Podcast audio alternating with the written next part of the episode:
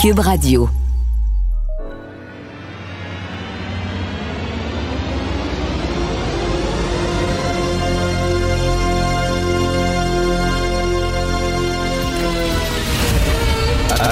Attention, cette émission est laissée à la discrétion de l'auditeur.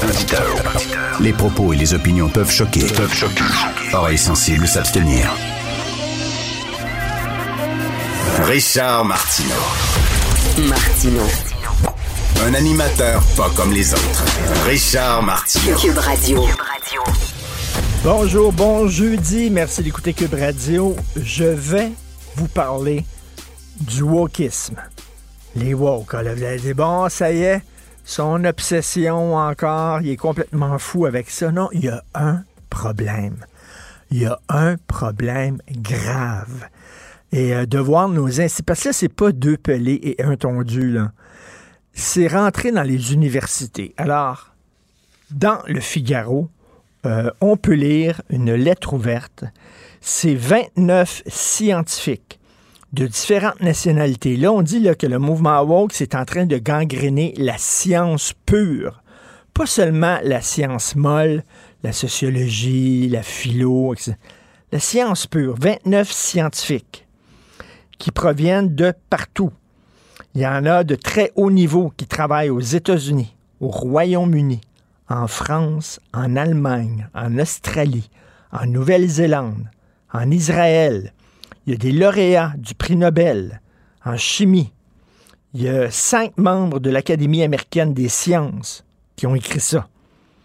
Et qu'ils disent, et ça c'est de tout pays confondu. Donc, ils disent là, ça va faire parce que lorsqu'on fait des groupes de recherche, il faut maintenant cocher des cases. Est-ce que vous avez suffisamment de membres de diversité, de minorités ethniques dans votre groupe? Sinon, on n'a pas de subvention. Je vous avais raconté cette histoire-là au Canada. Je crois même que c'est à Montréal, c'est à McGill un expert en laser, un des plus grands experts au monde en laser, qui voulait faire une recherche, qui avait besoin de subventions, et on disait, on te donne pas ta subvention. Il a essuyé deux refus parce que son équipe de chercheurs, il n'y avait pas suffisamment de noirs, il n'y avait pas suffisamment de gays, il n'y avait pas suffisamment d'arabes, etc. Et là, ils disent, ces gens-là, des grands chercheurs de haut niveau d'un peu partout, ils disent que là, là, à un moment donné, ça fait ils écrivent La science est basée sur la recherche de vérité objective. Et l'idéologie de la théorie de la justice sociale menace l'ensemble de l'entreprise scientifique. Ils ont publié ce texte-là dans un journal obscur qui s'appelle le Journal des idées controversées. Fait que là, ils disent il y a une seule chose qui devrait, euh, qui devrait euh, être considérée comme un critère pour euh, donner des subventions c'est le mérite, c'est l'expertise, c'est la connaissance. Christy, c'est ça la recherche. Imaginez-vous Copernic, à l'époque, là, mettons, là. Copernic veut faire une recherche parce qu'il se dit hum, Je pense pas que c'est le soleil qui tourne. Je pense que c'est le soleil est fixe, puis la Terre tourne autour du soleil. J'ai un feeling, mais j'aimerais savoir, mettons, une recherche pour ça. Puis on dirait à Copernic hum, Il y a combien de noirs dans ton équipe, là? Il y a combien de gays? Non, non, non, on te le donnerait pas. Fait que le gars, il n'aurait jamais découvert ça. Tu sais, on fait la, science-fiction, là. Alors aujourd'hui, c'est ça. Il y, a des, recherches qui ne peuvent plus se faire parce qu'on dit il n'y a pas assez de noirs, il n'y a pas assez de minorités, euh, de nains ou de trans ou de non-binaires ou de trisexuels ou je sais pas trop quoi dans ton équipe de recherche. Et là, ils disent que ça n'a pas de maudit bon sens. La science est fondée sur le mérite. Et elle s'avère efficace lorsqu'elle est fondée sur le mérite. Elle produit une meilleure connaissance de la nature lorsqu'elle est basée sur le mérite. Mais il dit maintenant, c'est pas ça. Et l'ironie là-dedans, c'est qu'ils ont tenté de faire publier leurs textes, et c'est pas des deux de pique, ils ont tenté de faire publier leurs textes dans des magazines scientifiques euh, comme Nature, comme Science, ou comme le magazine scientifique de l'Académie nationale des sciences aux États-Unis. Et justement, ce magazine-là, cette revue-là de l'Académie des sciences a refusé leur texte parce qu'ils ont dit, écoutez bien, le concept de mérite est largement attaqué comme étant creux, nuisible pour les minorités. Non seulement la méritocratie en sciences est une idée controversée, mais dans certains cercles académiques, l'existence même du mérite en tant que concept est remise en question. Ils n'ont pas pu publier leur texte dans un magazine scientifique parce que les autres disent on devrait baser la recherche sur le mérite. Puis les autres, ont dit le mérite, c'est raciste, c'est contre les minorités.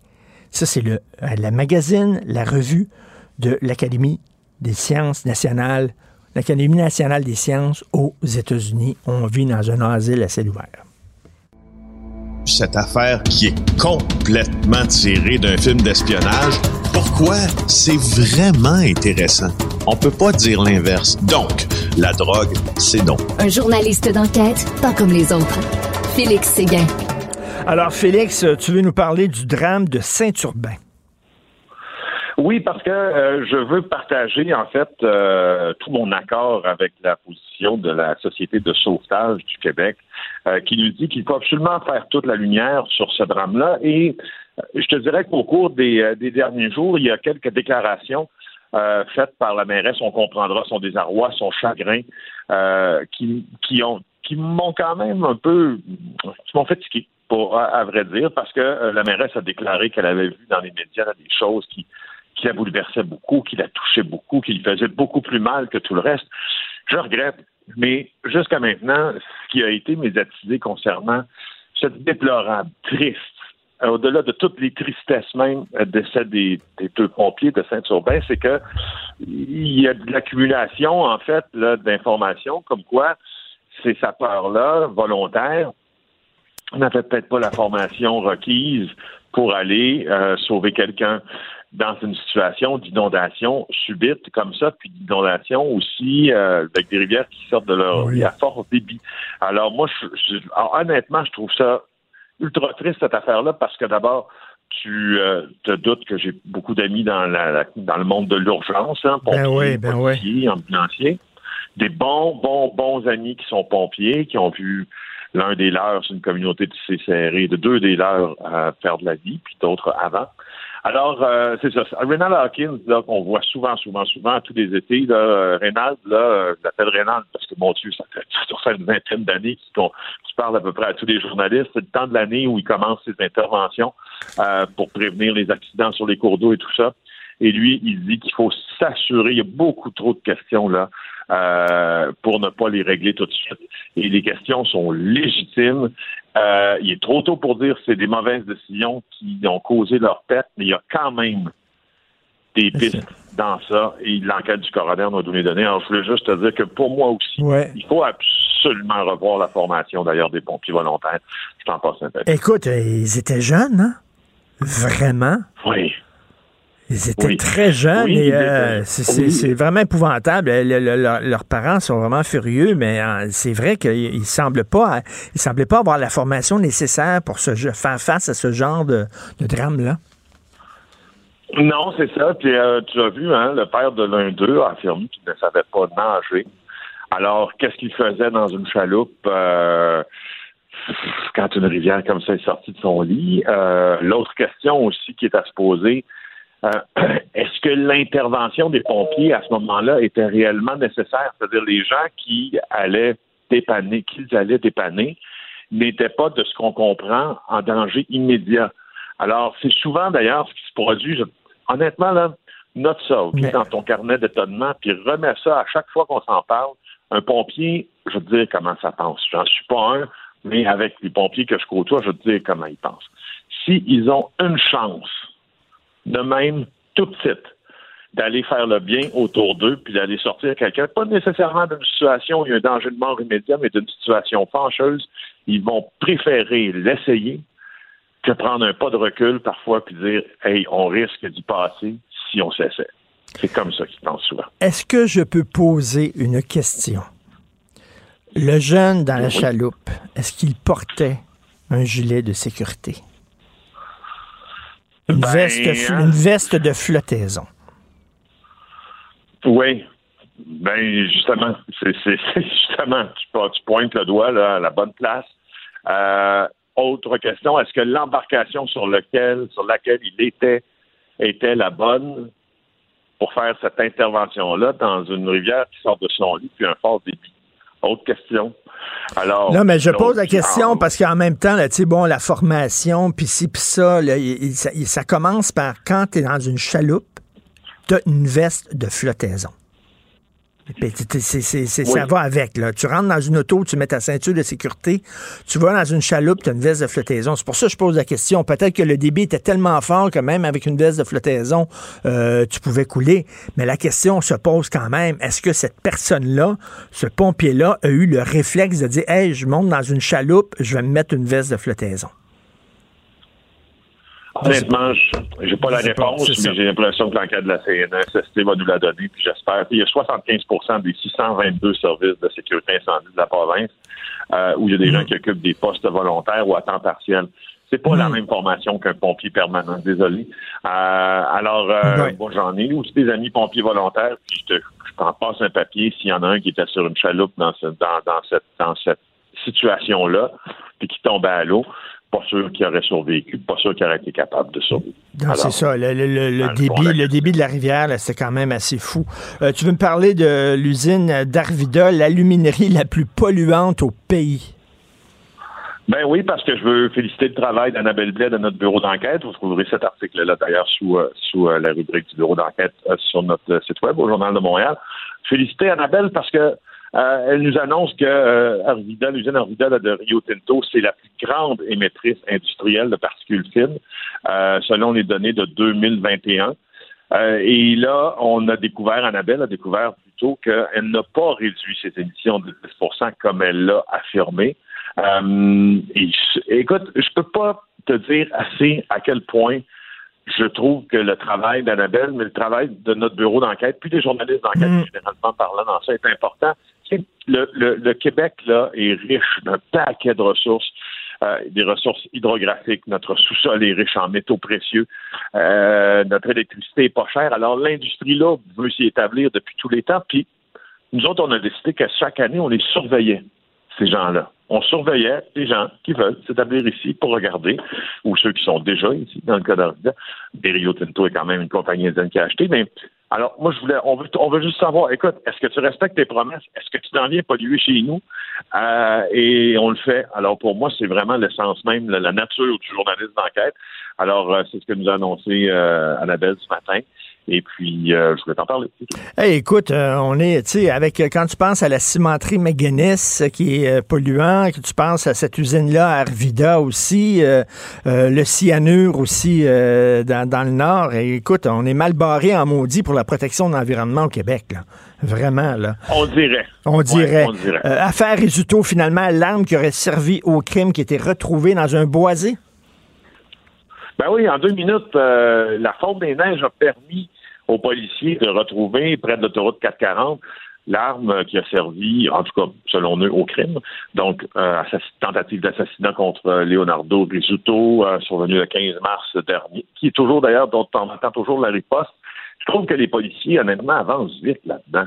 Euh, écoute, huit jours après la tentative d'assassinat, Francesco Del Balso arrêté à l'aéroport. Après ça, deux, un mois plus tard, euh, Kevin Rochebrun, premier super arrêté. Euh, la semaine suivante, c'est nommé Barthélemy, aussi arrêté. Puis une semaine encore plus tard, on trouve l'arme du crime.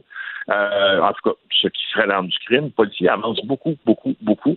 Alors, on souligne pas souvent le, mm. travail comme ça des gens qui, luttent au crime organisé, mais dans ce cas-ci, il y a des gens qui doivent commencer à avoir peur. ben oui, il y a des gens qui doivent commencer à se sentir pas mal, euh, mal dans leur culotte, effectivement, euh, maintenant que l'arme a été retrouvée, parce que, ils vont peut-être retrouver des empreintes sur l'arme aussi. Merci beaucoup, Félix Séguin. Félix Séguin du bureau d'enquête. Bonne journée. On se reparle demain, bien sûr. Martino. Le parrain de l'actualité.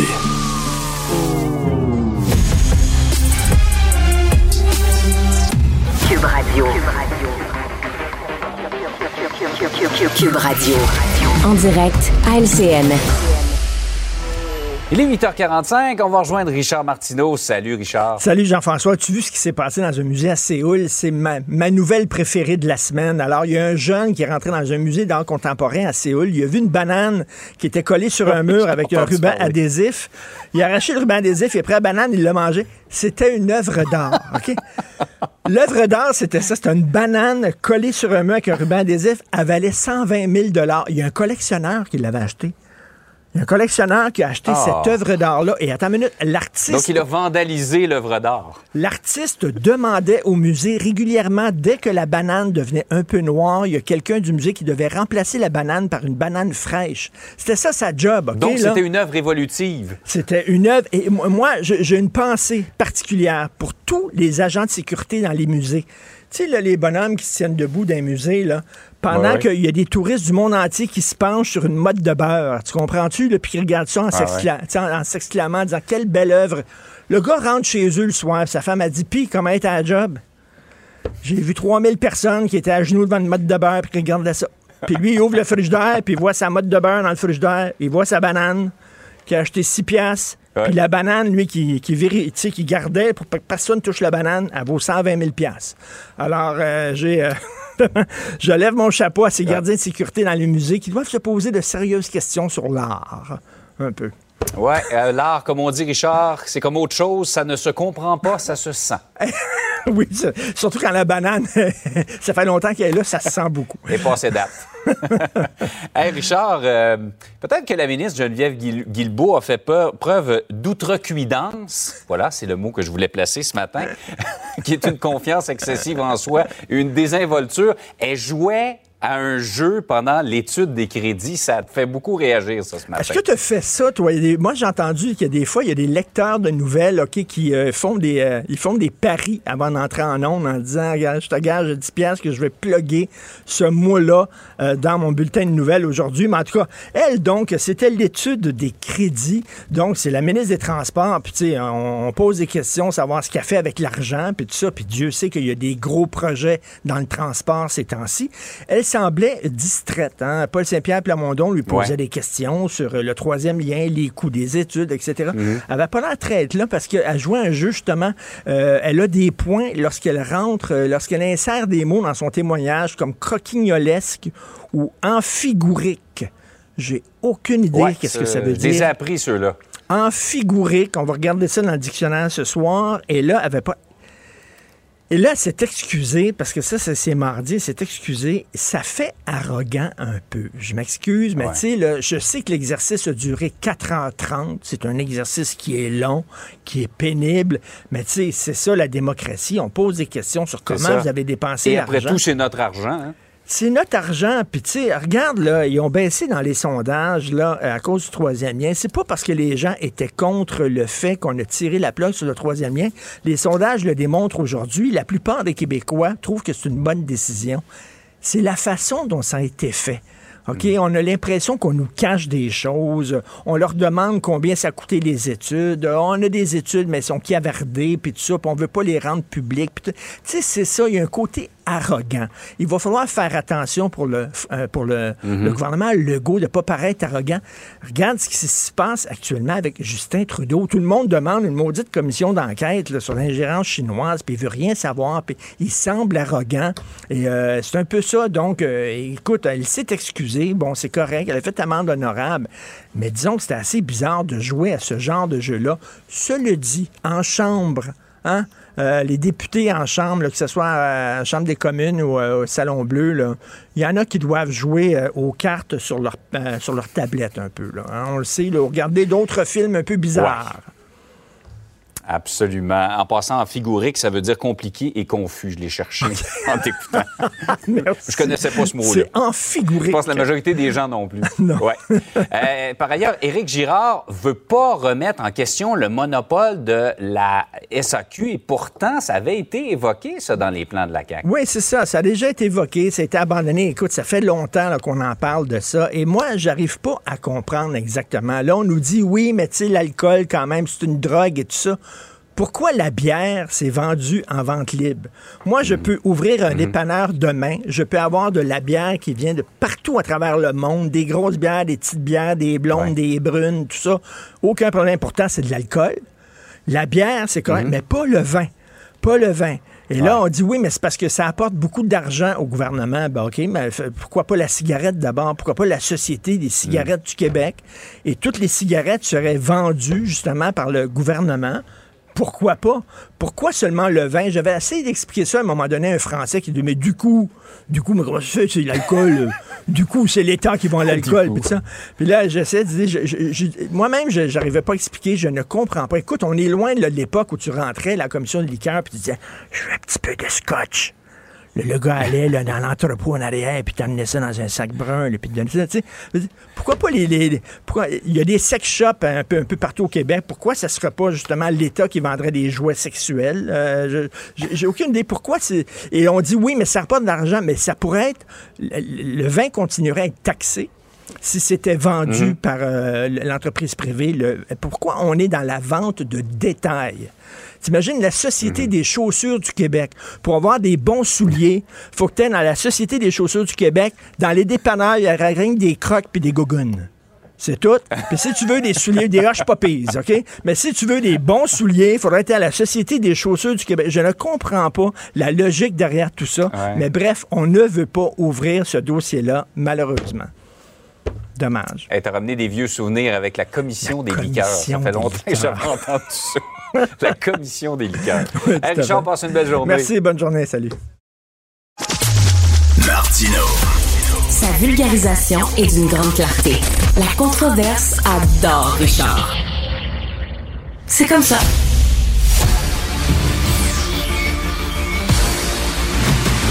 Jean-François Lisée.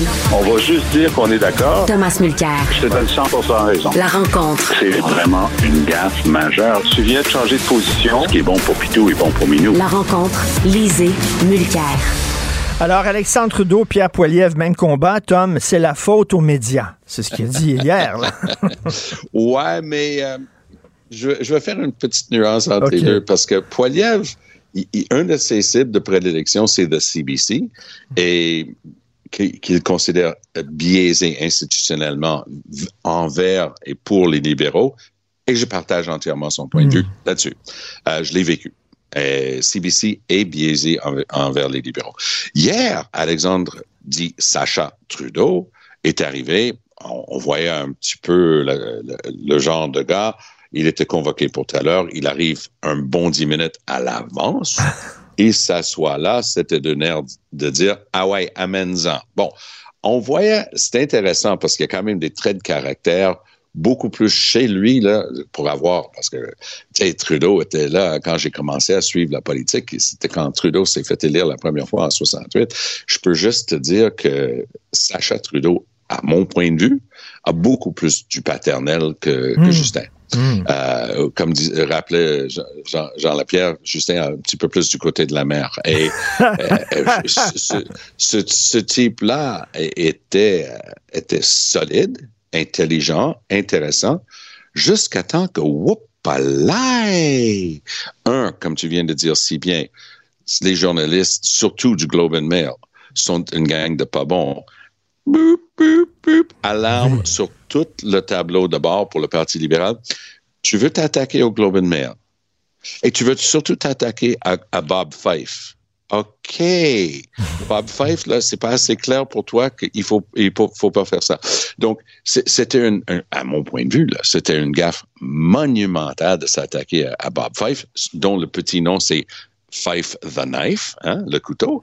Euh, bonne chance, parce qu'il n'y a personne jusqu'à maintenant qui a réussi à trouver la moindre faille dans les reportages de Fife et du Globe and Mail sur l'ingérence de, de, la Chine dans les élections. Et je rappelle que Justin Trudeau a décidé d'attaquer Bob Fife et le Globe and Mail dans le dossier SNC-Lavalin qui a coûté sa job hein, à Jody Wilson-Raybould parce que Trudeau est allé devant les médias, a dit ce qui est écrit à la une du Globe and Mail aujourd'hui, c'est entièrement faux. Ça s'est avéré entièrement vrai, mot à mot. Alors, euh, je ne sais pas quelle mouche l'a piqué pour décider que c'était ça. Par ailleurs, il a jeté Pascal Fournier en dessous de l'autobus, la, traitant de menteuse, mais pas à une ou deux reprises, à répétition. Non, non, c'est faux ce qu'elle a dit. Non, non, non c'est pas vrai. Ça, c'est l'ancienne, euh, l'ancienne directrice de la Fondation, c'est ça? Présidente et, chef de la direction, oui, pendant des années. Mais lui, il n'était pas là pour les, événements récents parce que ça fait une couple d'années qu'il est parti. Et il a dit ceci. Pour, moi, ça sonnait un petit peu misogyne. Et il a dit, oh, vous savez, elle disait ci, puis elle disait ça, puis c'était faux, puis c'était pas bon, puis c'était pas ça le cas. Et puis, quand, franchement, le, président du conseil, donc, elle était, Pascal Fournier, présidente, chef de la direction, il y a un autre gars, parce que c'est un gars euh, qui était le président du conseil, et elle a dit, Sacha Trudeau dit, tu sais, lui, là, il était pendant des décennies, je ne sais pas si c'était vrai ou pas, il a dit ça, des décennies, le secrétaire de Power Corporation. Alors, tu sais, il donne l'air de dire quand même, c'est un gars de Power Corporation. Lui, il connaît les affaires. Euh, c'est pas elle qu'il faut croire. Moi, j'étais abasourdi. Le, le gars était sourd d'oreille en ce qui concerne le ton de ce qu'il était en train de dire. en plus, le fond tient pas. Et Jean-François, il parlait de M. Zhang Bing, qui a fait un généreux don à la Fondation, et j'aime bien ce qu'il a dit. Il dit, c'est un homme honorable pour autant que je sache. oui, pour autant que je sache, mais il l'a dit plusieurs fois en, disant, euh, et je le pense encore aujourd'hui, euh, c'est un, philanthrope euh, très respecté en Chine. Et, euh, et donc, le, récit s'enrichit quand même de témoignage en témoignage sur cette affaire-là. Et, et, bon. et effectivement, ce qui, ce qui, est quand même extraordinaire, c'est que M. Bing ne voulait pas donner de l'argent à la Fondation Trudeau. Il voulait donner de l'argent à l'Université de Montréal. Euh, comme il avait fait à, l'université à Toronto. Euh, et donc, il voulait donner euh, à l'Université de Montréal. L'Université de Montréal appelle la Fondation Trudeau en disant, ben nous, on veut juste que nos bourses qu'on va avoir avec ce million de dollars soient appelées les bourses Pierre Trudeau. Alors, on veut avoir votre permission.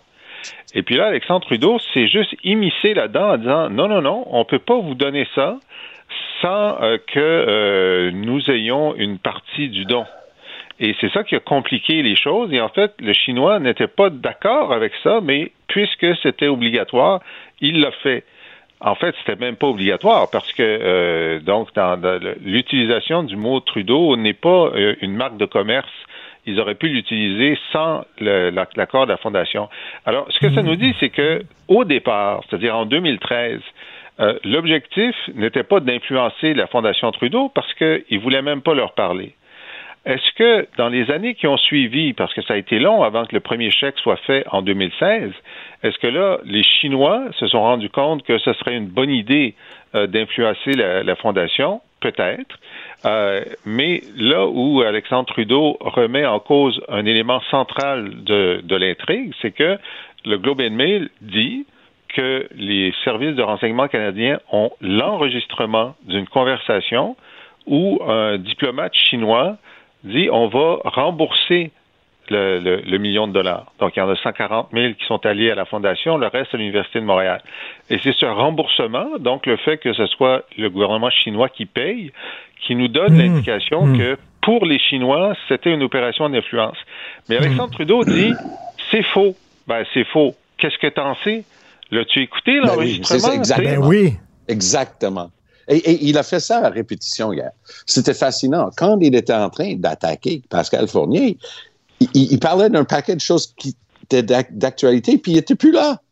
Donc, il prenait la parole du gars, j'imagine, avec qui il a parlé, puis pour, mais vraiment euh, attaquer assez vertement euh, Pascal Fournier, c'était hallucinant. Puis euh, Jean-François, tu m'as fait rire tantôt parce que tu as dit le, le récit s'enrichit, parce que c'est le genre de tourneur de phrases que la police utilise justement, tu sais, quand la personne se fait pogner dans un mensonge, dans ce qu'il dit auparavant, on dit son témoignage a évolué.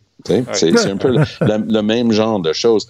Mais écoute, quel quel gaffe. Et on lui a demandé, est-ce que quelqu'un t'a aidé à préparer ça? Il a, il a nié. Il dit, non, non, personne m'a aidé à préparer mon témoignage d'aujourd'hui. Tout le monde s'entend pour dire que c'est lui qui a demandé d'être entendu. Il n'a pas cherché de faux fuyards. Mais si quelqu'un lui aurait dit quelque chose comme, ben, écoute, euh, elle nous a fait très mal dans son témoignage vendredi dernier, plante-la un peu, peut-être qu'il a donné un petit peu plus que ce que le client a demandé, parce qu'il était en train, comme Jean-François vient si bien de le relever, de parler de choses dont il n'avait pas de connaissance de première main. Donc, mm. il prenait la version de quelqu'un d'autre qui lui en a parlé depuis par rapport à des choses qu'il connaissait. Puis encore une fois, c'était étonnant parce que ça a duré longtemps. Euh, coup de chapeau, hein? René Villemur euh, du Bloc, euh, que je connais bien. En fait, c'est un ami, tu sais, full disclosure. René, c'est un ami de longue date. mais qu'est-ce qu'il était bon? Parce qu'il n'a pas essayé de, de, faire un coup de circuit avec chaque bout de phrase. Il, il était pondéré, raisonnable, intelligent. Puis ça, c'était très accueillant pour Sacha Trudeau. Il dit Ah, ce gars-là respecte mon intelligence, je vais répondre. Mais plus il répondait aux questions de Villemur, plus il dans, dans, ses propres récits. C'était très habilement euh, mené par euh, René Villemur. Euh, Jean-François, aujourd'hui, c'est le début du congrès du Parti libéral du Canada et demain, c'est Jean Chrétien qui va prendre la parole. Et Jean Chrétien est aux libéraux fédéraux, un peu ce que Jean Charest est aux libéraux provinciaux, un homme rempli d'anecdotes croustillantes, un bon raconteur. Donc, on l'attend euh, avec plaisir. Qu'est-ce que tu penses de ça? Ben, je pense surtout qu'il représente une phase de l'histoire du Parti libéral où euh, les libéraux aimaient les budgets équilibrés. Hein? C'est Jean Chrétien, à un moment donné, quand Paul Martin était son ministre des Finances, et à partir de 1994, euh, à un moment donné, Paul Martin dit, regarde, on n'en a plus d'argent, on peut plus dépenser. Et là, il c'est raconté dans un dans un livre euh, de deux journalistes canadiens anglais euh, à, à, la rencontre du cabinet suivant. Euh, les ministres parlent un après l'autre avec leurs projets de développement, puis d'investissement, puis de nouvelles mesures, etc. Puis là, Chrétien interrompt le troisième ministre qui demande plus d'argent et dit, vous n'avez pas compris ce que j'ai dit la semaine dernière? Il n'y en a plus d'argent. S'il y en a un qui demande plus d'argent, là, je vais y couper son budget de 20 puis là, ça a comme arrêté net. Tiens. Bon.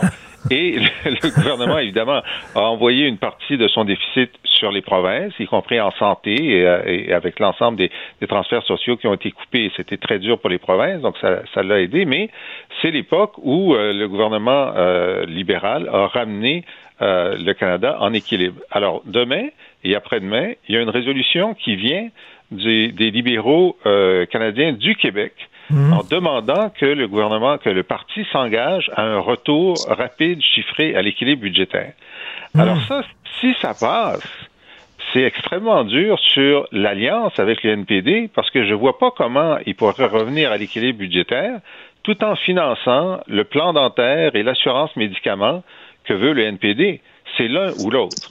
Ben, il y a déjà eu un chef du NPD qui prônait les budgets équilibrés. Mais on, a vu ce qui lui est arrivé. On a vu ce qui, on a vu ce qui lui est arrivé aussi. Hein. Je suis Mais, son nom, euh, d'ailleurs. Mais euh, Chrétien est, est, quand même une, euh, une force de la nature. Il, il vient d'avoir ou il va avoir 90 ans. c'est, c'est il a, il a toute sa tête, mais on ne sait jamais par quel chemin il va passer pour raconter son anecdote, pour reprendre, parce que Jean-François a raison, un raconteur d'histoire. Et moi, je me souviens d'un événement récent, je dirais peut-être au cours de la dernière année et demie environ, euh, Chrétien a évoqué les, écoles de pensionnats autochtones en disant, bah, moi, aussi, j'étais en pensionnat. Euh, je suis désolé, mais le fils de Willy Chrétien, euh, médecin, euh, non, c'est pas la même chose. Ton pensionnat, puisque ses enfants autochtones ont vécu, pas pareil, pas en tout. Donc, en voulant essayer d'humaniser et justifier, parce qu'il avait été longtemps ministre des Affaires indiennes et du Nord, il, s'est vraiment, il, s'est fait mal à sa réputation et son historique et, et au parti.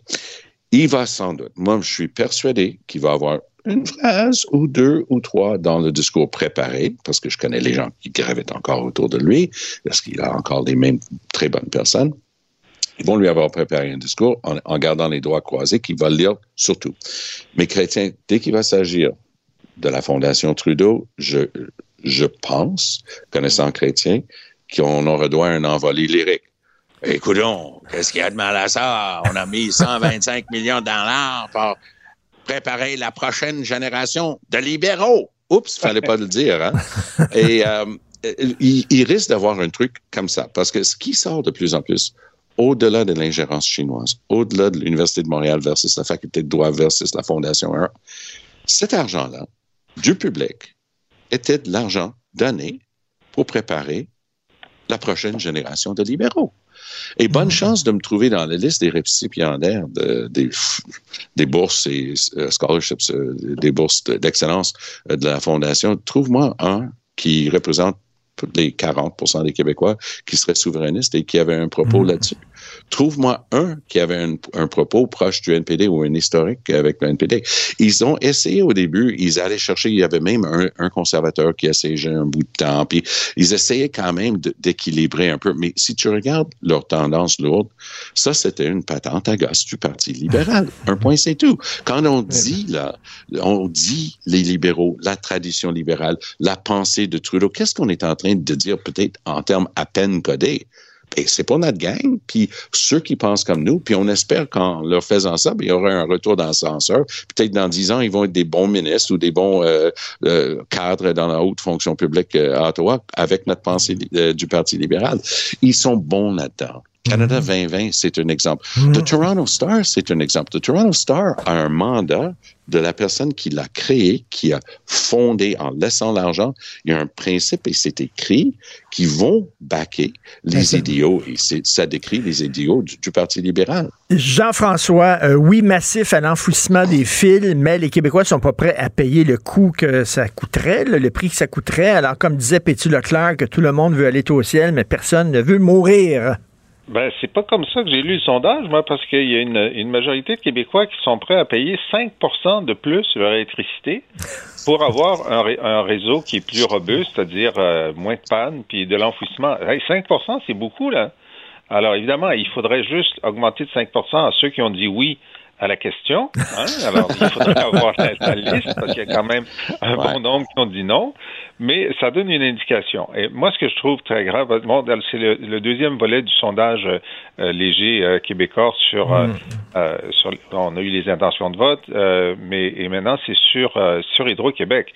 Et la note pour euh, cette institution euh, généralement euh, très très bien cotée, elle est mauvaise parce que les gens considèrent qu'il y a davantage de pannes qu'avant, euh, qu'elles sont plus longues qu'avant, et donc l'insatisfaction envers notre joyau national est, est très élevée. Euh, et donc c'est un coup de semonce euh, assez fort sur Hydro-Québec. Mais c'est vrai qu'il y a des mini-pannes, il y a des mini-pannes et no- notre infrastructure électrique, hydroélectrique, elle est très, très fragile. Elle est très fragile. C'est un très bon choix de terme. Et je me suis renseigné auprès des, euh, bah, de la garde rapprochée euh, du premier ministre Legault et on m'informe que c'est garanti. C'est ce mois-ci qu'on on apprendrait l'identité de la nouvelle personne qui occuperait le rôle de président et chef de la direction d'Hydro-Québec et par le fait même probablement un- une personne permanente euh, comme président ou présidente du conseil. Pour mon argent, ils vont aller avec euh, un homme et ils vont équilibrer avec une femme comme présidente euh, du conseil. Mais euh, c'est ce mois-ci. On, me le confirme que c'est au mois de mai qu'on va le savoir. Mais il y a quand même une chose. Ils se sont donné des tapes dans le dos disant, hey, regarde comment ça va aider avec notre budget. On peut faire, encore faire des chèques aux familles de leur propre argent parce que les gens ont payé trop en impôts. On va leur donner un chèque avec le nom de Legault là-dessus, puis on va avoir encore plus de votes pour la CAQ. Mais ce qui se passe quand même, les gens regardent 4 milliards de, de profits pour Hydro, mais des profits au dépens de quoi? Ben, au dépend du fait qu'on investit pas assez pour le maintien du réseau. Alors, les, les gens sont pas caves à temps plein. Euh, tu, tu fais 4 milliards de profits parce que tu es en train de sous-investir dans le- l'entretien et, et la qualité du réseau et les gens payent avec des pannes. Puis il y a des, des pannes constantes. Là. Il, y a des, pannes tout le temps maintenant. Euh, nous, on est à la campagne. OK, c'est un peu plus, plus fragile encore, mais je veux bien, mais c'était pas comme ça avant. C'était pas, comme ça. comme ça. Et- et- et Jean-François- regarde, euh, Richard, ce ce que j'ai trouvé très, euh, disons, intéressant dans, dans le choix de la question du sondage, c'est qu'ils ont demandé est-ce que vous pensez que le nouveau PDG d'Hydro ne devrait avoir aucun lien, avoir eu aucun lien d'affaires avec Fitzgibbon? Et puis évidemment, la majorité disait oui, ce serait une bonne idée que ce soit pas un ancien partenaire d'affaires de Fitzgibbon. Bon, d'abord, ça réduit le bassin de, de candidats potentiels considérablement parce qu'il était membre de la moitié des conseils d'administration du Québec. Mais, mais je, je me suis demandé qui a, qui a soufflé à Léger de poser cette question-là? Est-ce que j'ai aucune information? Je me dis, tu poses pas cette question-là si tu penses pas qu'il y a un risque que le choix ce soit un ancien, euh, euh, une ancienne personne avec laquelle il avait un lien d'affaires. Peut-être que ça complique un petit peu son choix. Et en, terminant, en terminant, euh, Jean-François et Tom, ben, je vais commencer par Jean-François rapidement. en pleine étude des crédits, Geneviève Guilbeault qui jouait à un jeu, là, elle avait des points, ça plaçait des mots compliqués. Est-ce que lorsque tu faisais de la politique, ça t'arrivait de jouer solitaire sur ta tablette en plein débat dans la chambre, Jean-François? Quand j'attendais mon tour pour parler puis que c'était plate, il m'arrivait de faire autre chose, mais pas pendant que je parlais. Ça, ça c'est bon. Puis on, avait vu, on avait vu des, députés libéraux euh, qui avaient rien à faire, qui écoutaient des séries ou etc. sur leur tablette, mais pendant que tu parles, tu es censé te concentrer sur ton sujet. Alors j'ai trouvé ça abracadabrantesque. Coquignolesque. Tom. Il y a 125 personnes dans la province de Québec qui ont le droit d'aller à l'Assemblée nationale faire des lois et s'exprimer en notre nom. Parmi eux, il y en a une couple de douzaines qui ont le droit d'être ministres, de défendre les crédits au gouvernement et montrer un respect pour l'institution puis les autres députés. Moi, je n'ai rien contre le fait qu'on essaie d'alléger ça avec notre, nos employés. Mais lorsque tu es là pendant quatre heures et demie, si, si c'est ta manière de passer le temps, tu communiques, puis c'est une excellente communicatrice, mm. Geneviève Guilbeault, tu communiques, communiques, quelque chose de très négatif. Tu, communiques que tu en as la cure d'être là, même si elle a fait par ailleurs un, un bon travail. Ça montre un manque de respect pour les autres ben, élus et pour l'institution. Et je, sais que j'ai l'air euh, un peu grognon en disant ça, mais je trouve qu'elle a, je pense que pour elle, c'était une erreur aussi parce que ça va la suivre. C'est une femme articulée, hein? Et euh, la prochaine fois qu'elle va être devant les caméras, puis elle va sortir un mot à 5 piastres, les gens vont dire, ben, est-ce qu'elle est en train de jouer un jeu avec son sac? Combien de points? Combien de points vous avez eu avec ça? C'est ça. Elle est condamnée à utiliser des mots de deux syllabes à Et eh, bon Dieu, Mathieu Bocoté doit avoir beaucoup, beaucoup de points, lui, dans sa poche. Merci à vous deux. Merci. Salut. Salut. Joignez-vous à la discussion. Appelez ou textez le 187 Cube Radio 1877 827 2346. Alors, en Ontario, on est euh, comme au Québec, c'est-à-dire on est en pénurie de main-d'œuvre pour les forces policières. Vous savez qu'on manque de policiers euh, au Québec, surtout à Montréal. Euh, donc, même chose en Ontario. Alors, on a dit, premièrement, on va payer leurs droits de, scolarité. C'est 15 000 pour la scolarité pour devenir policier.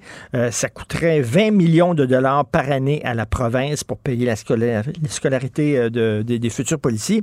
Et on dit, ben, là, c'est trop sévère prend un cégep et l'université, ben, l'équivalent d'un cégep, le collège et l'université pour devenir policier. Là, ça on, va, enlever ça. Ça prend seulement des études secondaires et vous pourrez devenir policier. Est-ce que c'est une bonne idée? On va parler avec Stéphane Val, ex-instructeur en usage judicieux de la force au SPVM. Salut Stéphane.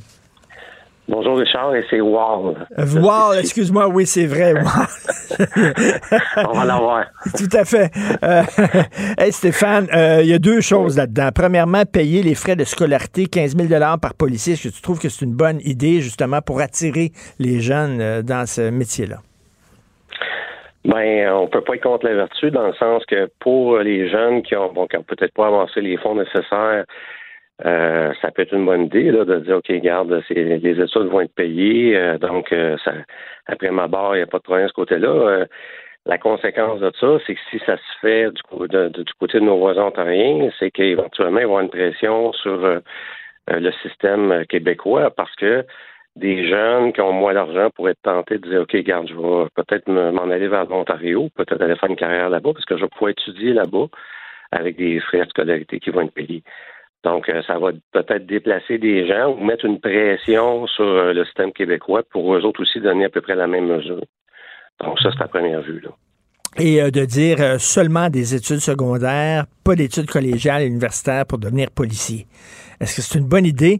Parce que, tu sais, de plus en plus, les policiers sont appelés à, dealer avec des, phénomènes complexes, hein, les sans-abri, la toxicomanie, etc. il faut presque qu'il y ait un profil de, de, travailleur social et dire ben, on va prendre seulement des gens qui ont fait des études secondaires, c'est tout.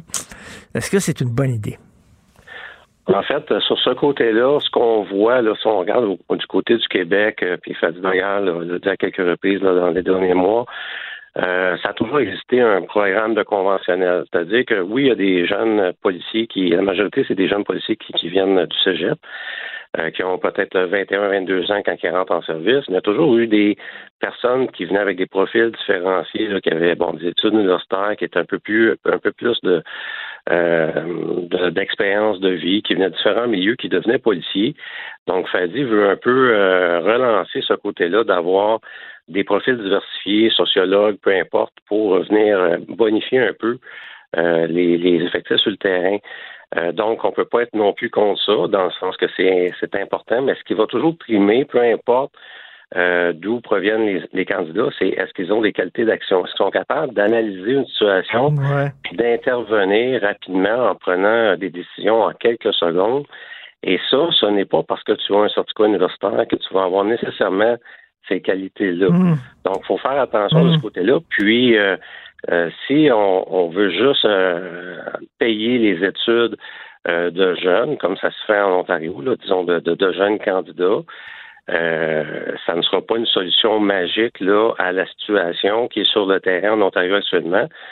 le gouvernement actuellement ontarien euh, ça met un peu dans la tête dans le sable à savoir euh, pourquoi les policiers, ils ont de la difficulté à recruter des policiers, puis pourquoi ils ont de la misère à, conserver des policiers à l'emploi des, du service de police, par exemple, de Toronto les, élus se mettent un peu la tête dans le sable actuellement. Mais ben, c'est ça, c'est peut-être pas parce que ça coûte cher ou ce sont des longues études, euh, c'est peut-être pas à cause de ça que les gens veulent plus devenir policiers, c'est peut-être à cause d'autres raisons, puis on parle pas des vraies raisons. Tu dis Stéphane, euh, est-ce qu'ils sont poignés comme nous autres aussi, c'est-à-dire qu'ils ont peur de se retrouver devant le comité déontologie dès qu'ils arrêtent quelqu'un qui fait partie d'une minorité ethnique? Euh, c'est-tu ça qui fait, qui fait peur maintenant aux jeunes? Comme tel, la déontologie, c'est pas quelque chose bon euh, qui, que, les gens ont peur parce que les policiers qui travaillent bien puis que, qui, font leur travail sont motivés, ont, des motivations légales. Ils comprennent, bon, que peut-être des gens peuvent avoir des perceptions qu'il y a une intervention qui n'était pas bon à leur goût, qui pouvait être euh, euh, discriminatoire. Donc, ils comprennent le système, puis ils sont prêts à jouer avec le système actuel. Il n'y a pas de problème de ce côté-là, généralement. Le problème, c'est pas là. Le problème euh, à Toronto, parce que moi, je parle des policiers de Toronto, euh, c'est beaucoup sur le niveau de confiance des élus. Puis depuis 2015, les élus ont succombé aux idéologues antipoliciers mmh. Euh, et ils ont interdit les pratiques euh, qui, qui, qui, visent à interpeller puis à obtenir du renseignement criminel. Donc, les policiers, depuis 2015, n'interceptent plus ou n'interpellent plus des gens parce qu'ils sont, euh, ils sont menottés un peu au niveau légalement. Ils doivent se justifier, se contre-justifier, et ce n'est jamais assez pour les idéologues antipoliciers. Donc, les, les, les, interpellations ont baissé euh, euh, quasi à zéro. Chaque année, il y a presque plus d'interpellations qui se font. Donc, les gangs de rue, eux autres en profitent. Il y a eu une montée des homicides, une, montée des fusillades depuis 2015 en Ontario, dans toutes les, dans les grandes villes. Et euh, c'est presque, ça a presque doublé depuis 2015. Donc, il n'y a pas de pression qui est mise sur les, les membres de gangs. Ils n'ont pas peur de se faire intercepter, ils n'ont pas peur de se faire interpeller. Et la criminalité violente ben, augmente. C'est en étroite collaboration. Et les policiers ne s'entendent pas supporter, se disent ben ça vaut plus la peine. Euh, je ne ferai plus de prévention, je ne ferai plus de, de collecte de renseignement criminel. Ben, je vais juste poser des rubans autour des corps des victimes. Je vais hmm. attendre les appels du 911, puis je vais aller mettre des rubans, puis on va faire une enquête. Je peux, je peux même vous euh, dire, Richard, là, qu'il y a des, des gens, le renseignement est tellement rendu bas au niveau de, de, l'Ontario que des fois, les gens là-bas contactent la section renseignement euh, ici au Québec, euh, au SPVM ou à l'SQ, savoir si eux ont des informations sur des membres de gang qui agissent sur le territoire ontarien, parce que les, les membres de gang se déplacent d'un territoire à l'autre. Oui, oui. Donc, il y, a ça, là, il y a un manque.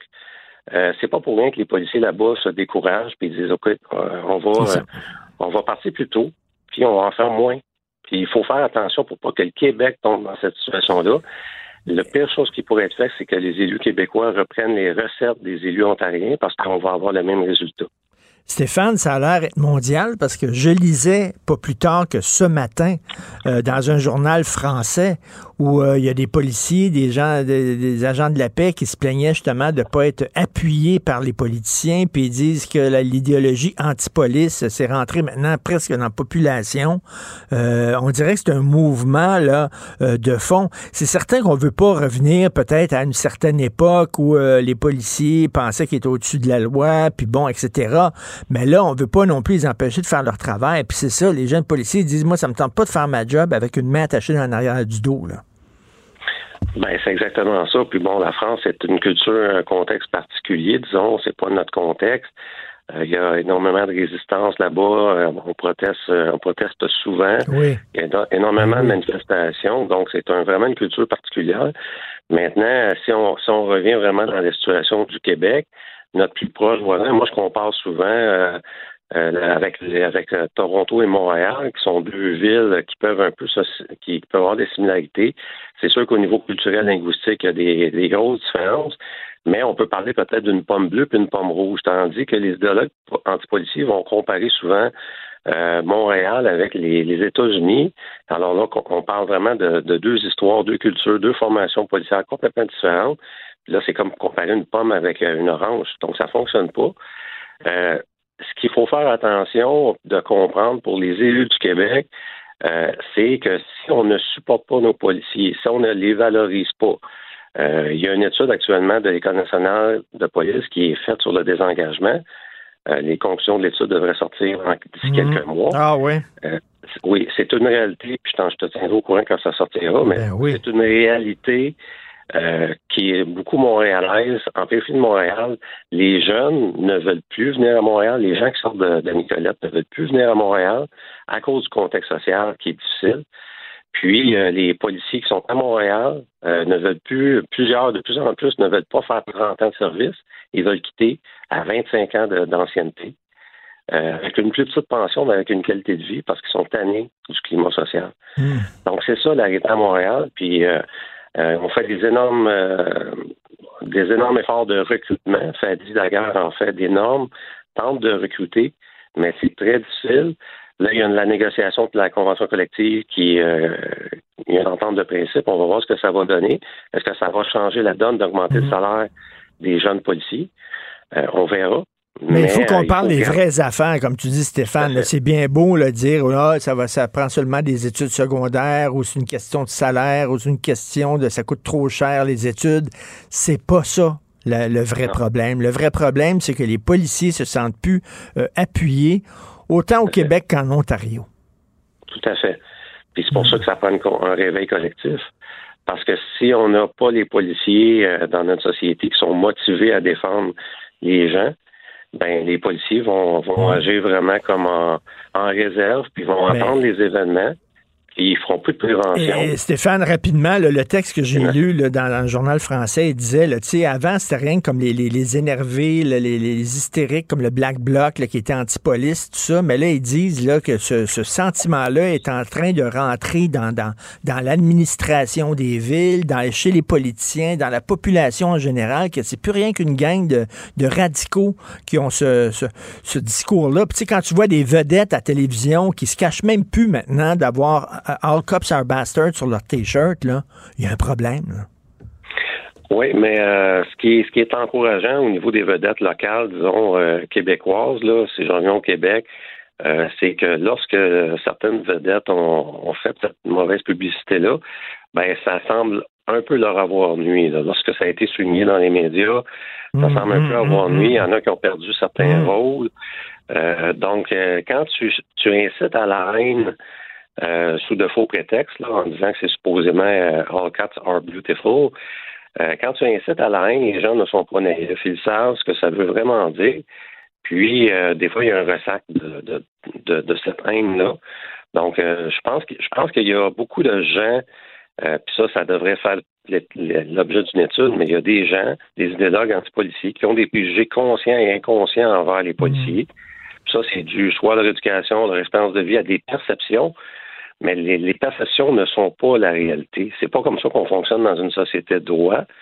Et euh, il faut il faut travailler. De tous les êtres humains, on a des biais. Euh, on a des préjugés, mais la société québécoise en général, euh, c'est une société très ouverte. Puis les policiers font partie de cette société-là. Puis les policiers de Montréal sont très ouverts à la différence. Donc, il faut faire attention aux amalgames. Puis il ne faut pas céder face à une minorité d'idéologues qui ne parlent que pour eux, ne parlent pas pour l'ensemble de la société. Tout à fait, tout à fait. Merci Stéphane. Wall, comme le disque de Pink Floyd, Wall. Merci beaucoup Stéphane Wall. Alors, euh, ex-instructeur en usage judicieux de la force au SPVM. Bonne journée. Martino. Le préféré du règne animal. Bonjour les petits lapins. Petit lapin, petit lapin. Alors, après la santé, hein, c'est au tour de l'éducation d'avoir une grosse réforme, de faire l'objet d'une grosse réforme qui est annoncée par Bernard Drinville, euh, entre autres les euh, conseils d'administration des centres de services scolaires, les anciennes commissions scolaires. Euh, avant, les commissions scolaires, ben, les commissaires étaient élus par les gens, pas grand gens qui allaient voter, mais au moins ils étaient élus. Si on n'était pas content, on pouvait voter contre eux autres. Maintenant, non. ce sont des gens qui sont nommés, les, qui dirigent ça. Mais là, Bernard Drinville, il dit non, non, ils vont être imputables, puis s'ils sont pas bons, je vais pouvoir les sacrer dehors. Donc, euh, il se donne davantage de pouvoir et il va créer un institut euh, national d'excellence en éducation. Ça existe déjà dans le milieu de la santé, l'Institut national d'excellence en santé et en services sociaux, un institut euh, qui va dire, qui va finalement imposer des, les bonnes façons d'enseigner. on va en parler avec Luc Papineau, enseignant de français au secondaire. Bonjour Luc. Bonjour Richard. Ben, premièrement, euh, l'histoire de rendre les conseils euh, d'administration, les dirigeants des centres de services scolaires imputables, puis s'ils sont pas bons, le ministre va pouvoir les sacrer dehors. Qu'est-ce que tu en penses? C'est un peu de la centralisation, ça, à la, à la barrette. En, fait, c'est pas le conseil, ça va être seulement le DG que lui va mm. nommer et qui va pouvoir congédier, mais ça revient un peu au même. Là. Euh, c'est parce que si tu suis l'actualité, euh, actuellement, le ministre, euh, il, gère, euh, il, est pris avec les gaffes des centres de services scolaires. C'est toujours vers lui qu'on se tourne quand il y a une gaffe. OK? Et je pense qu'il est un petit peu tanné. Si, si tu regardes là, un centre de service que je nommerai pas, mais au cours des deux dernières années, il a embauché Adil Sharkawi comme enseignant. OK, première gaffe. euh, ensuite, il a congédié Cassia Dufault, qui était une lanceuse d'alerte. Et même M. Robert, à l'époque, a dit ça ne devrait pas se faire, c'est pas bien l'omerta. Puis il n'y a rien qui a changé après. Toujours le même CSS, il a décidé d'augmenter les frais de dîner des jeunes et dans certains cas, il a aboli ce qu'on appelle un tarif familial. Donc la facture passe de 460 à, 1000, à 2000 dollars. Et les parents disent on n'a pas été consultés ou mal consultés. Et tu comprends que quand on abolit les, les commissions scolaires, c'était pour tenir officiellement plus de pouvoir aux parents. Fait que là, on comprend pas que des parents disent qu'ils n'ont pas été consultés, surtout que ça les concerne très directement. Puis là, la dernière gaffe de du même centre de service c'est euh, l'enseignante en détresse là, à Sainte-Marthe qu'on a entendu, là, puis euh, comment elle se comportait avec les élèves, puis on, on comprend pas comment elle peut rester en poste, puis bon, il y, a plein de zones floues là-dedans.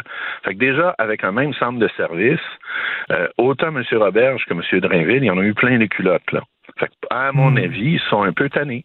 Puis, M. Drainville, il a dû dire, ben, je vais les rendre imputables.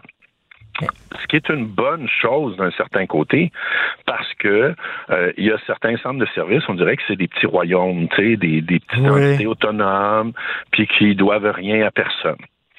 D'un autre côté, comme tu le soulignes, c'est de la centralisation et ça peut être dangereux. Mais écoute, c'est quasiment, on dirait qu'ils s'ennuient des commissions scolaires parce qu'ils étaient imputables, les commissions scolaires. Si on était euh, fâchés de la façon dont ils fonctionnaient, mm-hmm. on votait contre eux autres. Puis, c'est un magnifique beau émissaire. Hein, ça marche pas, c'est la faute des commissions scolaires. Et, la CAQ, en les abolissant, s'est rendue automatiquement responsable de tout ce qui marche ou pas en éducation. Fait que tu comprends que le, projet de loi 40 là, que M. Roberge a fait pour abolir les commissions scolaires, ben il y a un piège là-dedans. Et là, hmm. Drainville, à mon avis, essaye de s'en sortir en disant ben je vous rendre imputable. Puis il, dit, puis je sais pas a tort, là, il dit vous avez le droit de parler, vous avez le droit de défendre vos décisions. Mais si tu te souviens, M. Drainville, il a fait, à mon avis, une erreur d'une expérience. Et à un moment donné, il y a un, un DG de CSS des Bleuets, je pense, qui, lorsqu'on avait parlé la maternelle 4 ans, avait dit ben, chez nous, on ne peut pas l'appliquer. Et le lendemain, M. Drainville avait dit, écoute, euh, justement, toi, tu manques d'expérience, tu n'as pas bien géré ça. Il l'avait rabroué, tu sais, le gars avait parlé publiquement, il l'avait rabroué. Fait que tous les DG ont compris, tu sais, ferme ta gueule. Mmh. Mais là, un, c'est un peu contradictoire parce qu'il dit, je veux que vous parliez, Bon, il s'est excusé. Il faut leur donner, faut, faut le donner à M. Drainville. Il s'est excusé, puis il a dit Ouais, bon, tu peut-être allé trop vite. Mais les DG, actuellement, eux autres, là, ils savent pas sur quel pied danser. Mais ils ont le droit de parler, ils sont mmh. imputables, sont redevables, mais ils sont sur un siège éjectable. Ben c'est ça, ils ont le droit de parler, mais en même temps, euh, si ce qu'ils disent ne s'appelait pas au ministre, est-ce que le ministre va me faire sauter? Ouais. Fait que c'est ça qui est embêtant. Et d'un autre côté, c'est vrai qu'ils ont besoin d'être davantage imputable. Fait que c'est, c'est comment il va ménager ça sans tomber dans, dans une centralisation, tu sais, certains vont dire des abus de pouvoir. Ben, c'est mais c'est un problème qu'ils se sont créés eux-mêmes. Donc, euh, c'est ça. Euh, il ne faut pas que ça soit non plus arbitraire, c'est-à-dire selon le bon vouloir mm-hmm. du ministre. Toi, je te garde, toi, je te fais sauter. Non, mais en même temps, c'est vrai qu'il faut commencer à s'interroger sur certains centres de services scolaires. Comment ça se fait que certains ont des très bons taux de réussite avec des populations moins favorisées que d'autres centres scolaires, par exemple? Parce qu'on le sait, hein, c'est socio-économique. Quand tu regardes la réussite, là, très souvent, tu regardes l'indice de défavorisation. Plus une clientèle est, pauvre, parce qu'ils ont des conditions socio-économiques difficiles, moins les enfants réussissent. Mais tu regardes les chiffres, puis des fois, euh, on fait comme je comprends pas. Fait le rendre imputable au niveau de la réussite, au niveau des moyens, euh, le ministre, il y a quelque chose qui a enregistré, puis on en a parlé, là. Il y a quelque chose qui a enregistré, c'est je veux des données. Je veux savoir ce ben, qui se passe dans les écoles. C'est ça. Donc, euh, Luc, ça m'amène au deuxième sujet. Tu as probablement lu la chronique de Joseph Facal aujourd'hui, parce que mm-hmm. quand, on parle d'éducation, toi et moi, tu reviens tout le temps là-dessus. Euh, on peut-tu, premièrement, avoir des données, avoir un portrait de la situation, puis après ça, on verra ce qu'il faut faire. Et là, bon, est-ce que tu crois que l'Institut national d'excellence en éducation, qui va vérifier ce qui marche, ce qui marche pas, qui vont euh, faire des études et tout ça, est-ce que tu penses que ça va régler une partie de ce problème-là? C'est-à-dire qu'on va enfin avoir des données euh, quantifiables? Bon, quand on dit on va avoir enfin, on va attendre des avoirs, mais comme je te dis, c'est positif. OK? On aime bien chialer sur le ministre de l'Éducation, quel qu'il soit, hmm. mais Drainville, c'est un travaillant. OK? Tout le monde à qui j'ai parlé me le dit. C'est un gars qui est travaillant. Là, l'idée de d'arriver puis de dire, écoute, je veux des données, je veux avoir de l'information. Moi, je suis très content parce que, écoute, ça fait ça fait dix ans qu'on demande ça.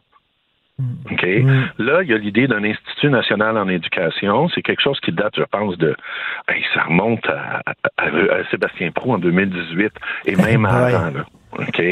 Euh, encore une fois, le problème, c'est que le diable est toujours dans les détails. OK? Est-ce que, tu sais, il existe un, jumeau de ça en santé. Il y a l'Institut national de santé publique.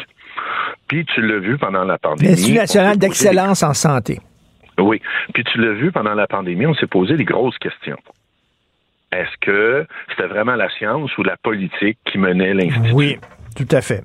OK? Fait que moi, je fais la comparaison. Je me dis, théoriquement, c'est positif.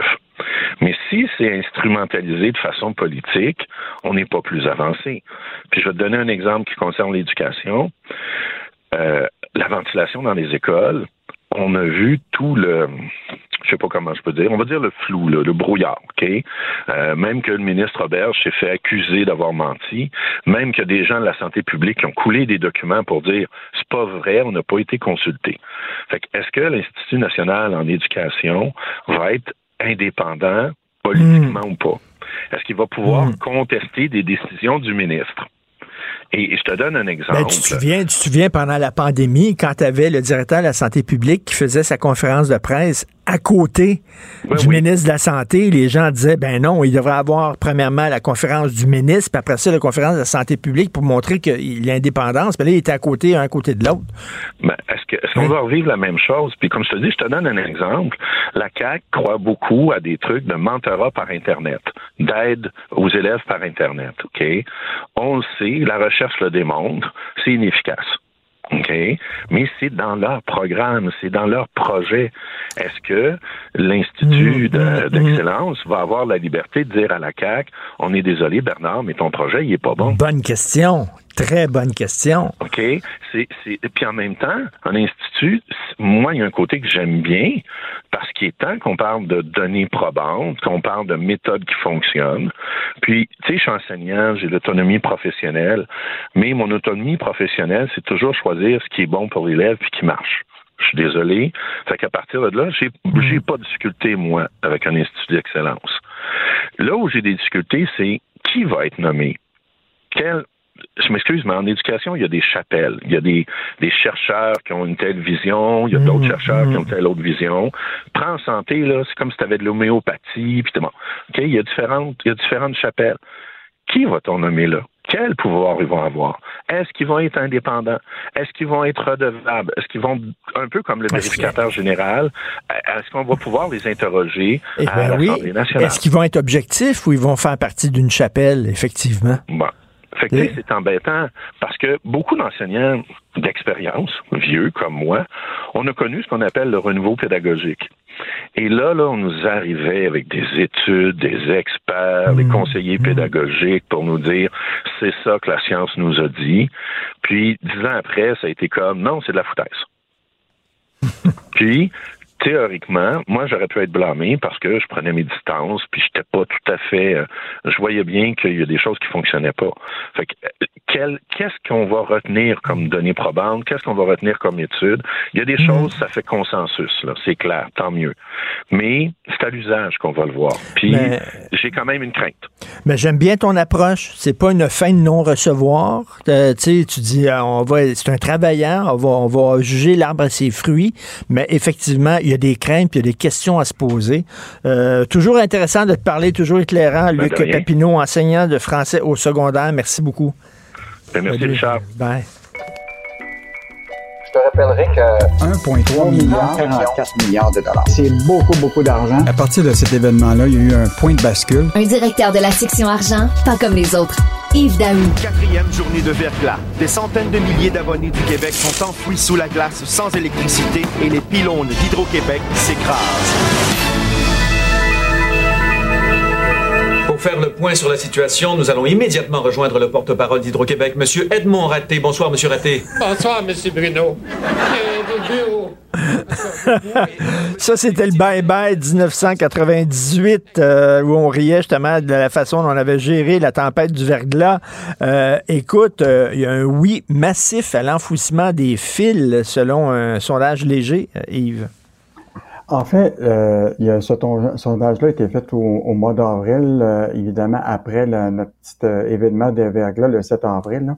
Et là, ce qui est clair pour les Québécois, c'est que on va avoir plus de pannes, ils vont être plus longues, puis ça, ça les inquiète. Et donc, ils se disent, euh, est-ce que la solution, c'est pas d'enfouir les fils électriques plutôt que de voir les branches, tout ça, tu sais, nous, nous, nous geler pendant un bon bout de temps, tu sais, parce que c'est clair que le 7 avril, c'était comme un, un point de bascule, parce que les gens se sont aperçus maintenant, là, tu sais, autant ceux qui sont en télétravail que d'autres, là, que ça prend pas grand-chose pour, en une période de quelques heures, pour mettre presque un demi-million ou un million de Québécois sans électricité.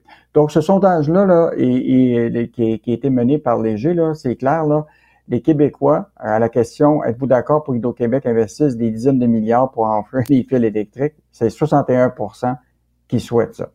Ce qui est quand même Mais, fascinant. mais attends Charles, une minute, tout le monde veut aller au ciel, personne veut mourir. Ça- le gouvernement a dit que ça coûterait 100 milliards de dollars.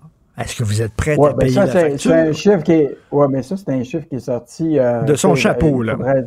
ouais, mais je pense qu'il il reste du travail à faire sur c'est c'est quoi le véritable coût? Euh, en fait, les Québécois, disent en même temps qu'ils sont pas prêts à payer l'électricité plus chère, de 5% par exemple, pour avoir un réseau plus solide. ça fait que là, il y a une espèce de contradiction. Mais il en demeure pas moins que ce qui ressort de ce sondage-là, Richard, c'est que les gens souhaitent en avoir plus pour leur argent, euh, selon l'analyse qui est faite par Jean-Marc Léger euh, avec Hydro-Québec. Euh, et donc, les gens s'inquiètent par rapport à la solidité du, du réseau, puis qu'ils pensent que l'argent devrait être mis euh, autour de, de, ce- de- de renforcer ce, ce- ce- ce réseau-là. Mhm. Euh, et donc, euh, donc la question, puis cette question-là se pose, Richard, parce que c'est quoi? Ça arrive au moment où ce que Pierre Fitzgibbon et le PDG d'Hydro-Québec sont à l'Assemblée nationale aujourd'hui pour l'étude des crédits de Hydro-Québec. Et donc, toutes ces questions-là vont être soulevées par rapport à la stratégie d'avenir de Hydro-Québec. Un exemple des questions qui a été posées euh, aussi par Léger, c'est est-ce que les Québécois veulent qu'on exporte plus d'électricité euh, en dehors du, Québec? 53% disent oui. oui. Oui, c'est une grosse. Euh, les Québécois sont vraiment divisés. Et pourtant, le gouvernement a annoncé, tu as vu l'article qu'on a écrit hier là, sur cela, c'est que le gouvernement met un stop, un frein à tous les contrats d'exportation d'électricité parce que on va devoir conserver notre, notre énergie pour pouvoir assurer nos projets industriels ici au Québec avant de donner l'électricité ailleurs. Donc, les Québécois sont vraiment divisés sur, sur l'exportation. Mais, mais tu sais, euh, voulez-vous qu'on enfouisse les fils? 61% oui. Seriez-vous prêt à payer plus cher? Parce que veut, veut pas, ça coûte très cher. Seriez-vous prêt à payer plus cher? 70% non. Tu sais, c'est qu'on on veut tout avoir, mais on veut pas. Mais il faut dire qu'on paye déjà suffisamment beaucoup d'impôts. Là, on s'entend. Moi, ben, ben, moi, je pense que, Richard, rappelle-toi qu'ils ont quand même fait euh, presque 900 millions de plus de profits là, cette année. Mm. Euh, euh, en 2022, euh, Hydro-Québec. Je pense que la question de où ils vont réinvestir euh, l'argent des, des, des, Québécois, c'est-tu pour avoir un, un, réseau électrique plus solide? Je pense que la question euh, se, se, pose auprès des, des, de ces dirigeants-là. En tout cas, aujourd'hui, Pierre Fitzgibbon et le PDG par intérim d'Hydro-Québec sont là. Et en terminant, Richard, à la question que les Québécois se sont fait poser, est-ce que le ministre Pierre Fitzgibbon devrait avoir un lien proche avec le nouveau PDG. 63% ben des Québécois disent non. Ben là, là, là, c'est ça. Donc, je parlais tantôt à Jean-François Lisée. Il dit, s'ils veulent pas que ce soit un proche de Fitzgibbon, ça va être qui? Parce que Fitzgibbon est ami avec ben du monde. Ben, ben, ben du monde. Alors, euh, ça va être Richard, juste en terminant dans le, sur le sondage, là, ce qui est intéressant, c'est pas, il y a eu des questions qui ont été posées pendant la période du verglas, du 7 avril. Puis, écoute, 72% des répondants ont dû jeter de la nourriture. Puis, euh, ce qui est fascinant, Richard, c'est que ça se gâte pas mal plus après 24 heures. Donc, euh, et là, les pannes sont de plus en plus longues. Et là, on hmm. voit très bien qu'il y a du monde qui sont en télétravail. Tu sais, euh, il y en a beaucoup qui ont dû quitter leur propre demeure pour aller dans un café, etc. Donc, au-delà de 24 heures, là, ça se gâte pour beaucoup de Québécois maintenant. Euh, ce qui ce était peut-être pas le cas il y a quelques années à cause du télétravail. Tout à fait. Euh, il y a eu une panne euh, récemment, puis c'était pas le verglas, c'était pas la pluie. On se demandait exactement c'était quoi qui avait causé cette panne-là. Il y avait soudainement des milliers de, Québécois sans électricité. En fait, je pense que ça avait été une manipulation qui avait été faite par Terre-Neuve dans le cadre de, leur centrale. Ça avait ah! amené mais il en demeure pas moins que quand tu vois tous ces événements-là, c'est normal ben que les Québécois ont l'impression, en tout cas moi personnellement, Richard, là, j'avais jamais vécu autant de panne depuis ben euh, un an. Là. Écoute, j'ai l'impression que, il est très fragile. Notre système est très, très, très fragile. Là, là, tu vois, tu vois, là, tu vas prononcer deux mots qui me font énormément peur. Virage technologique que ça me fait peur, ça. Ça va coûter combien, ce virage technologique à Investissement Québec? Check bien ça, la facture. donc, ce qui, est, ce qui est fascinant, c'est Sylvain Larocque a sorti, euh, le journaliste de la section argent, un article il y a, quelques jours qui établissait qu'il il était pour avoir des dépassements de coûts euh, autour d'un projet de refonte informatique à Investissement Québec, qui est le bras de la banque d'affaires du, du gouvernement d'investissement. Et, et là, imagine-toi, là, si hier c'était l'étude Oh, on l'a perdu. Mais une panne. Parlant de panne d'électricité, ça a l'air qu'il y a une panne d'Hydro-Québec chez Yves Daou. Est-ce qu'on essaie de l'avoir euh, par téléphone? Mais c'est vrai qu'il y a énormément de pannes euh, ces temps-ci. Et hop, tiens, c'est le prochain invité qui apparaît soudainement euh, sur mon écran. Est-ce que Yves Daou est là? Donc, euh, on va lui parler. C'est euh, le texte de Sylvain Larocque parle du virage technologique. On sait à quel point ils se sont plantés à la SAC avec le virage technologique. Ça a été un foutu bordel. Ça a coûté beaucoup plus cher que prévu, finalement. Et euh, là, c'est la même chose. On dit, ben là, ça va être le virage technologique d'investissement Québec. Checker combien ça va coûter. Ça pourrait peut-être coûter 100 millions de dollars euh, euh, pour le virage technologique. On parlera de ça demain avec Yves Daou de la section argent.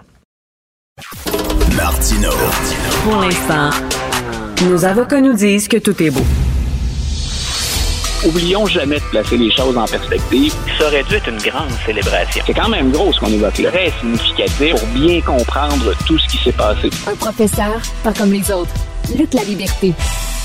Hey Luc, euh, rapidement, euh, j'ai acheté récemment un nouveau livre qui vient de sortir, euh, qui a été publié sur le Watergate.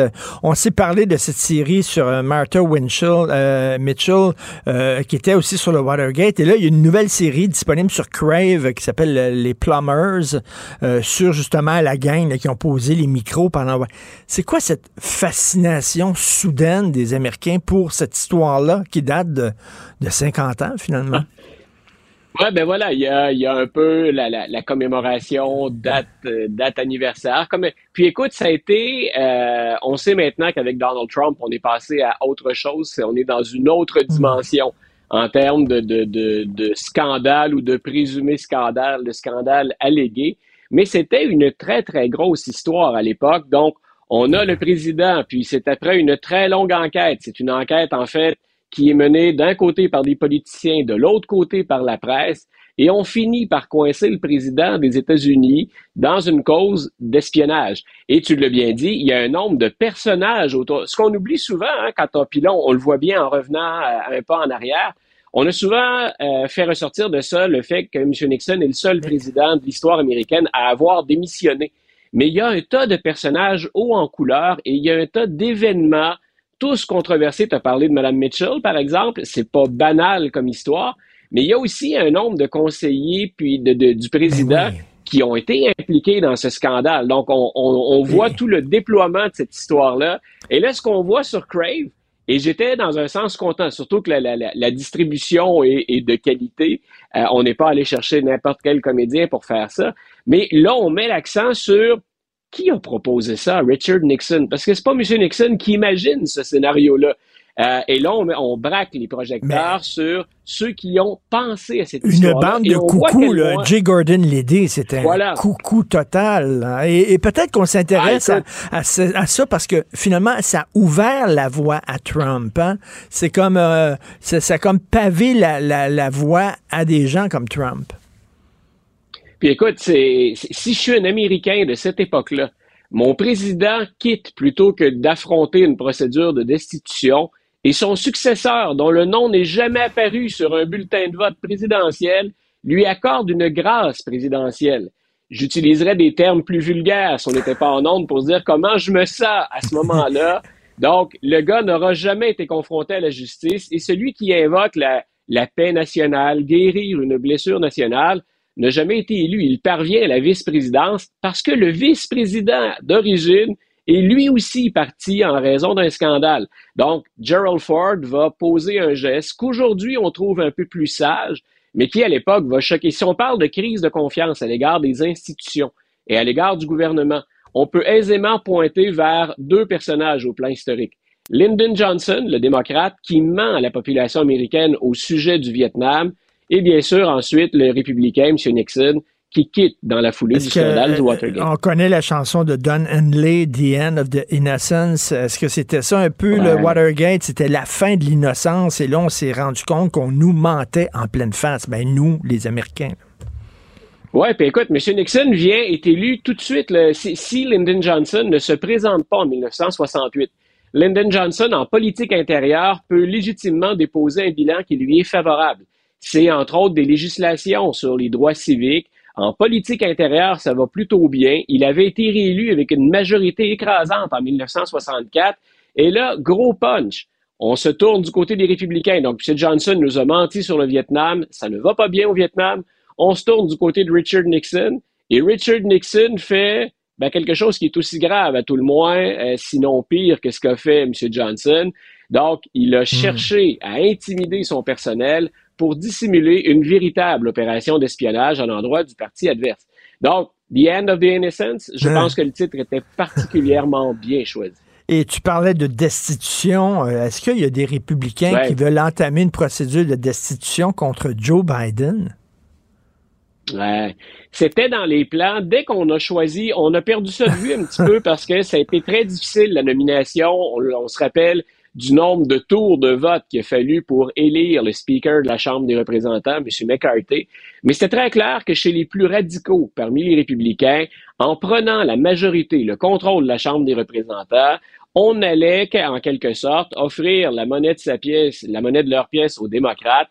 On avait procédé à deux tentatives de destitution du président Trump et on s'était dit, maintenant qu'on aura le contrôle des différents comités, ce sera à notre tour de mener la charge.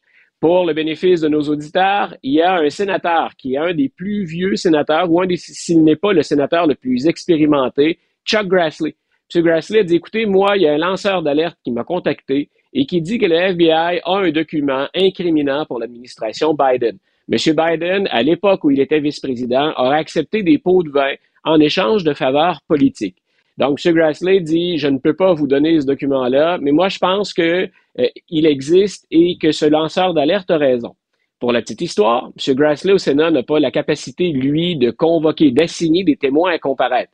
Il va donc s'associer avec un représentant de la Chambre des représentants, M. Comer, qui lui dit, nous, on peut faire ça. Je suis convaincu que ce document-là existe. Au moment où on se parle, il n'y a pas de document.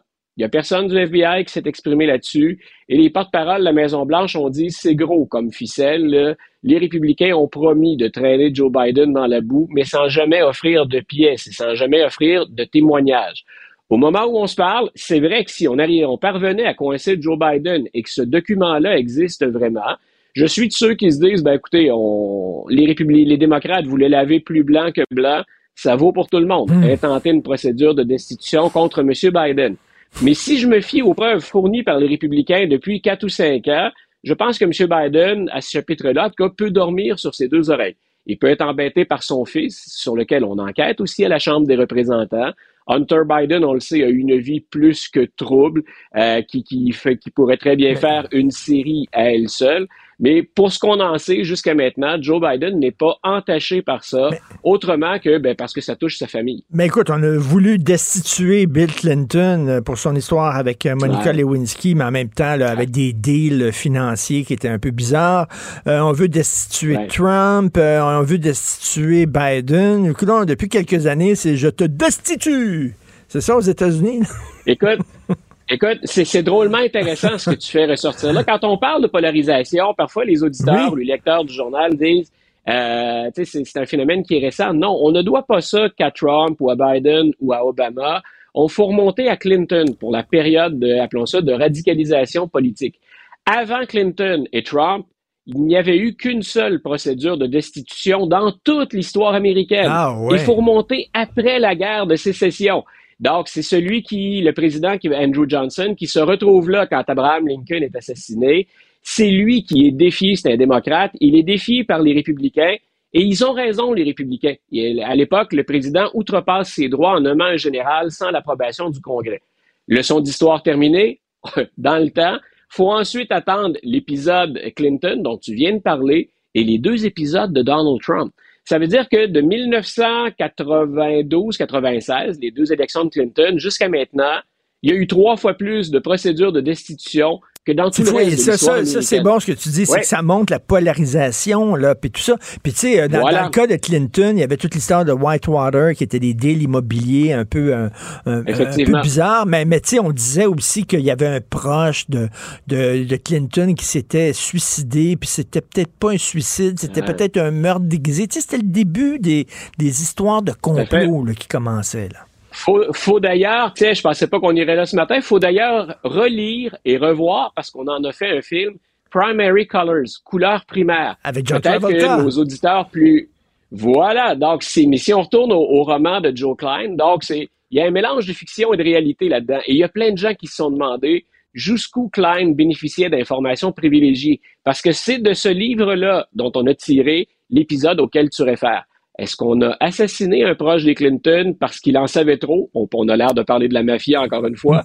Donc, et d'ailleurs, quand, Donald Trump se compare aux Clinton, c'est une très, très bonne stratégie. Si on parle de crise de confiance, mais si, si aussi on parle de gens qui, très influents, ont joué sur toutes sortes de tableaux, que c'était pas toujours très net, si j'étais Donald Trump, je viserais euh, Bill Clinton au premier chef, puis ensuite avec la, la fondation Clinton, Madame Clinton.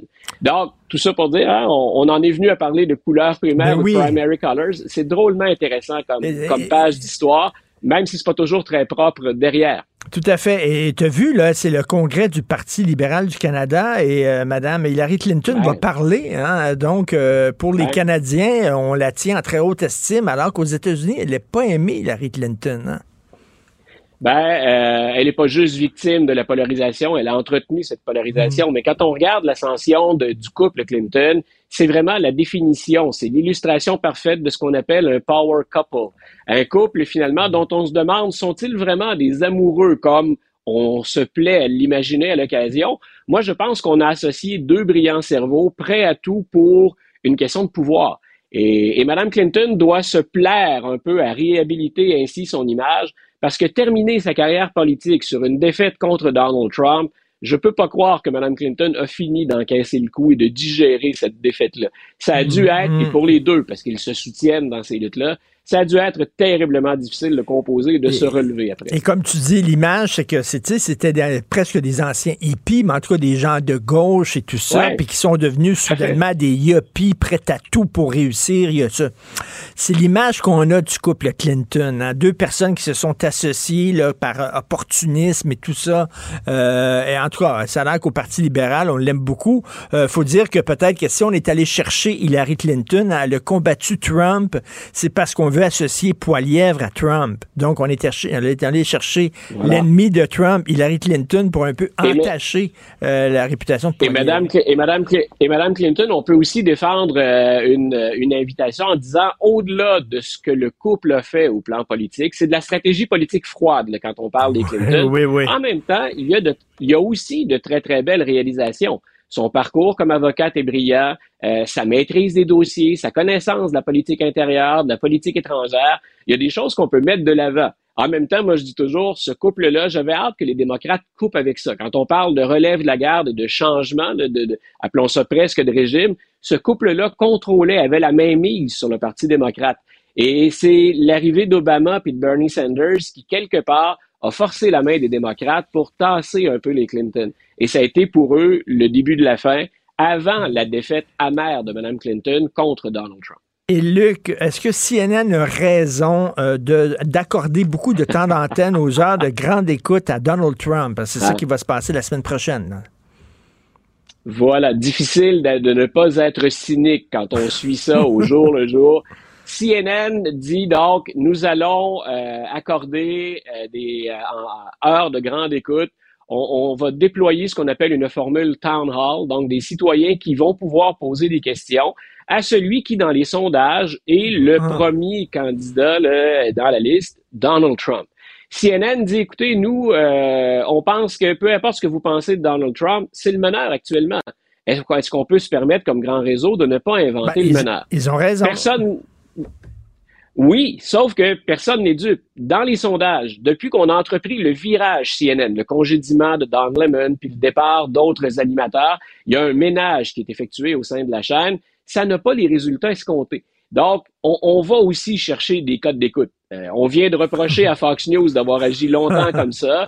Euh, faut pas être dupe. CNN veut remonter la pente. Alors, on a dit, ben, est-ce que d'un côté éthique, c'est correct d'inviter quelqu'un dont les compagnies ont été reconnues coupables, qui est au moins dans deux procès actuellement, un pour viol, puis euh, un autre qui est associé à ses affaires personnelles, corruption, puis euh, fraude électorale. Est-ce que c'est correct d'inviter quelqu'un puis de lui donner comme ça des heures de grande écoute? Est-ce que vous refaites pas le jeu de ceux qui ont aidé à faire monter Donald Trump? Moi, je pense que CNN, sur le fond, a raison. Euh, c'est le candidat numéro un au moment où on se parle. Ce qui va être très important pour CNN, c'est comment on mène l'entrevue. Si on a l'impression qu'on lui donne une passe gratuite, qu'on ne le confronte pas à ses messages, euh, c'est Caitlin Jennings qui a déjà travaillé aux côtés de Tucker Carlson, d'ailleurs, qui va mener l'entrevue. Moi, c'est elle que je surveille autant que Donald Trump. Donc, euh, ça Attends minute, quelqu'un qui a travaillé oui. auprès de, Tucker Carlson qui va être à CNN pour interviewer Donald Oui. Trump. Écoute, ça va être tout un C'est- site. Il faut, il faut dire, il faut rappeler que les codes d'écoute de. CNN, c'est c'est pas très bon. Hein? Ça ne ça le lève pas. Si, si, on, si on compare ça aux attentes des dirigeants de la chaîne, c'est famélique, donc Hmm. terriblement décevant. Et l'autre question qu'on pourrait se demander aussi, Richard, c'est que fait Donald Trump sur CNN? Euh, et ça, c'est drôlement intéressant comme stratégie. Il est en train de creuser l'écart, M. Trump, avec Ron DeSantis.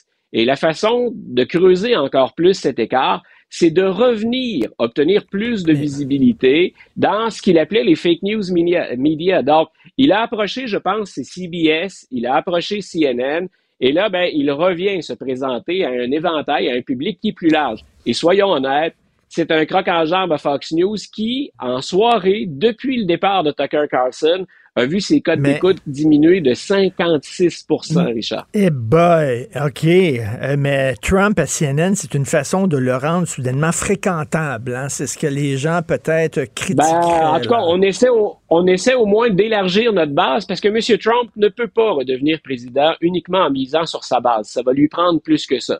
Stratégiquement, pour M. Trump, c'est un bon coup. Oui, c'est bizarre, hein? T'imagines si on disait plus tard que CNN aurait aidé à, justement à ce que Donald Trump élargisse sa base? C'est assez surréaliste. Merci beaucoup, Luc. La liberté, et, merci. Et tu mets, tu, mets le doigt, tu mets le doigt sur ce qui me passionne de la politique américaine. Bonne fin de oui, On s'ennuie jamais avec les autres. Salut. Confrontant, dérangeant, divertissant. Richard Martineau, il brave l'opinion publique depuis plus de trois décennies.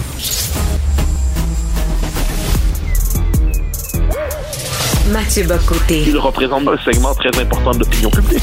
Richard Martineau. Tu vis sur quelle planète? La rencontre. Je regarde ça et là, je me dis, mais c'est de la comédie. C'est hallucinant. La rencontre. Bocoté, Martineau. Alors, euh, Mathieu, il y a un jeune qui est rentré dans un musée d'art à Séoul. Il a vu une banane scotchée sur un mur. Il a enlevé le ruban adhésif. Il a pris la banane et il l'a mangée. Or, c'était une œuvre d'art qui vaut 120 000 canadiens qui avait été achetée par un collectionneur. Oui, oui, une banane collée à un mur. Qu'est-ce que ça te dit sur l'art contemporain, Mathieu? Ben, je précise, en passant, que la banane est régulièrement changée sur le mur pour qu'elle demeure fraîche. Oui. Donc, c'est une œuvre d'art renouvelée en permanence pour s'assurer que toujours la banane puisse être mangée. c'est, quand même, quand même lunaire comme conversation. Alors, non, mais ça, ça, nous rappelle. Alors, j'ai un souvenir en tête, un souvenir imprécis, mais c'était une, une, œuvre d'art semblable, une œuvre d'art contemporaine dans je ne sais quel musée, et la femme, euh, la responsable de la femme de ménage, en fait, est arrivée, a cru que c'était euh, des déchets, et avait tout ramassé. En fait, elle avait ramassé l'œuvre d'art. Bon. Alors, non, ça nous en dit beaucoup sur cette espèce d'art conceptuel, d'art qui a perdu le rapport au beau, d'art qui a perdu le rapport aux exigences esthétiques, d'art qui ne cherche plus à capter euh, l'imagination dans ce qui est plus profond. Donc c'est un art purement conceptuel, purement théorique, purement idéologique. C'est d'une nullité époustouflante et je félicite ce jeune homme d'avoir mangé la banane, d'autant qu'il a présenté son geste. Il dit à la fois j'avais faim, mais en même temps c'est une forme de rébellion contre une œuvre d'art. Donc je participe à l'œuvre d'art en me rébellant contre elle. Très bien mange la banane mon garçon. et, Mathieu, euh, à Paris, euh, il y a l'ancienne banque de commerce qui est maintenant un musée d'art contemporain, la Fondation Pinot. Et chaque fois je vais à Paris, je vais visiter ça parce que je, suis curieux. Moi, j'aime ça voir toutes sortes de choses. Et écoute, je te jure que je te, ce que je te raconte, c'est vrai. Je te jure, Sophie va confirmer. Euh, à un moment donné, on marche, on marche, je vois une chaise, je m'assois sur la chaise, il y a un agent de sécurité qui vient me voir, dit, c'est une œuvre d'art. C'était une chaise, c'est un bordel. Et la chaise, j'ai regardé, effectivement, elle était signée, puis il y avait, c'était une œuvre d'art. Non, mais non, ça, ça, devient lassant parce que on, se retrouve aujourd'hui, l'art ne s'inscrit plus dans une tradition, une culture, une forme de continuité esthétique. Et décréter œuvre d'art si l'artiste qui s'est autoproclamé artiste, décide que le, les barbeaux du jour, hein, son rigurgie quotidien, c'est de l'art. Euh, et, et plus encore, si le marché de l'art contemporain vient valider cette prétention à faire du rigurgie une œuvre d'art en disant mais c'est un rigurgie formidable, on voit des petits pois, on voit de la bile, on voit de la maladie d'avant-hier, c'est formidable, tout ça sur une feuille blanche, ça témoigne de notre rapport trouble euh, au capitalisme, au racisme, à la suprématie blanche et au genre. Bravo, c'est une œuvre merveilleuse, on va payer. Puis là, il y a le marché de, de l'art contemporain qui s'en mêle, mais là donc on est dans une espèce de pure foutaise intellectuelle. Ce qu'a très bien vu Michel Houellebecq, en passant dans son livre La carte et le territoire, où il met en scène justement le caractère, euh, on pourrait dire frauduleux, euh, intellectuellement, de cet art qui n'en est plus un. Écoute, euh, c'est quoi, dans les années 30 ou 40, Marcel Duchamp qui a pris un urinoir et qui l'a exposé dans un musée, ce qu'on appelle un ready-made, c'est-à-dire tu prends un objet qui existe déjà, il l'a exposé, et c'était une œuvre d'art. À partir de là, tu peux pas aller plus loin que ça. On dirait que l'art tente de se réinventer, mais une fois que tu exposes un urinoir en disant voici une œuvre d'art, qu'est-ce que tu peux faire d'autre que ça? Non, mais c'est pour ça que là-dessus, il y a un principe qui s'appelle le principe de transcendance. Il y a une transcendance du beau. Et moi, j'ai pour mon dire que les œuvres, même lorsqu'elles expriment l'horreur, euh, doivent l'exprimer avec un souci esthétique. Euh, je m'étais intéressé pendant un temps euh, à tout l'univers gothique. C'est un univers sombre, l'univers gothique. Je précise, j'étais pas gothique moi-même, hein. mais, mais c'est un univers qui m'intéressait. Et mais c'est sombre, ça, ça illustre la part tourmentée de l'âme humaine, et ça l'exprime avec un souci indéniable du beau. Et, euh, et mais je pense que c'est la question qui manque à notre époque. On a quitté le domaine du beau, euh, l'exigence du beau. Tu vois quelquefois des sculptures en marbre euh, qui datent de quelques siècles déjà, qui sont taillées dans le marbre, et tu as l'impression que c'est plus vivant que la vie.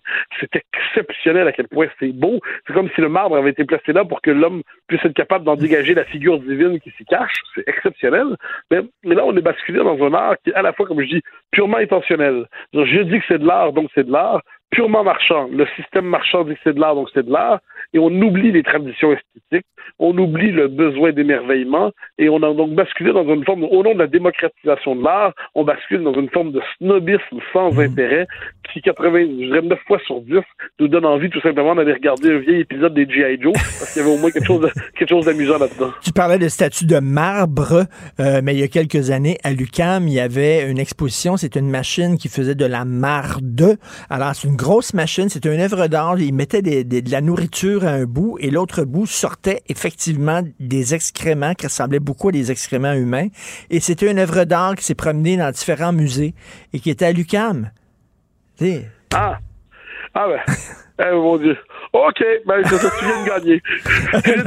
Je, je, je, je, retiens les mauvais jeux de mots en disant Ah mon Dieu, oh mon Dieu, c'est les mots qui te disent qui étaient à l'avance. Hein.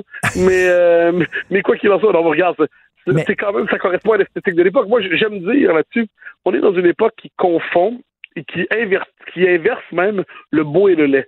C'est-à-dire, on ne sait pas seulement qu'on ne sait plus distinguer le beau du lait, c'est rendu qu'on dit que le beau est laid et que le lait est beau. Ça, on le voit. Alors là, je vais basculer dans un tout autre univers, les défilés de mode. Alors, je précise tout de suite, je n'ai pas exactement le physique de Brad Pitt ou de je ne sais quelle personne qui ressemble comme ça. Mais je pense, donc je, suis dans la catégorie gens qui doivent regarder le défilé de mode et pas qui doivent défiler au défilé de mode, ok?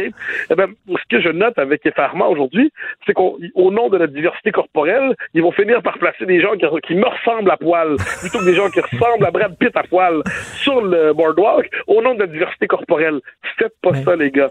Faites pas ça. Mais, mais, mais, c'est au nom de la déconstruction de, du beau, de l'esthétique, on en vient justement à, se, à, à une forme de célébration euh, au mieux de l'ordinaire, au pire du bourrelet revendiqué. Et j'étais allé pour les francs-tireurs à Londres faire un reportage. C'était une agence de mannequins qui était spécialisée dans les mannequins laids.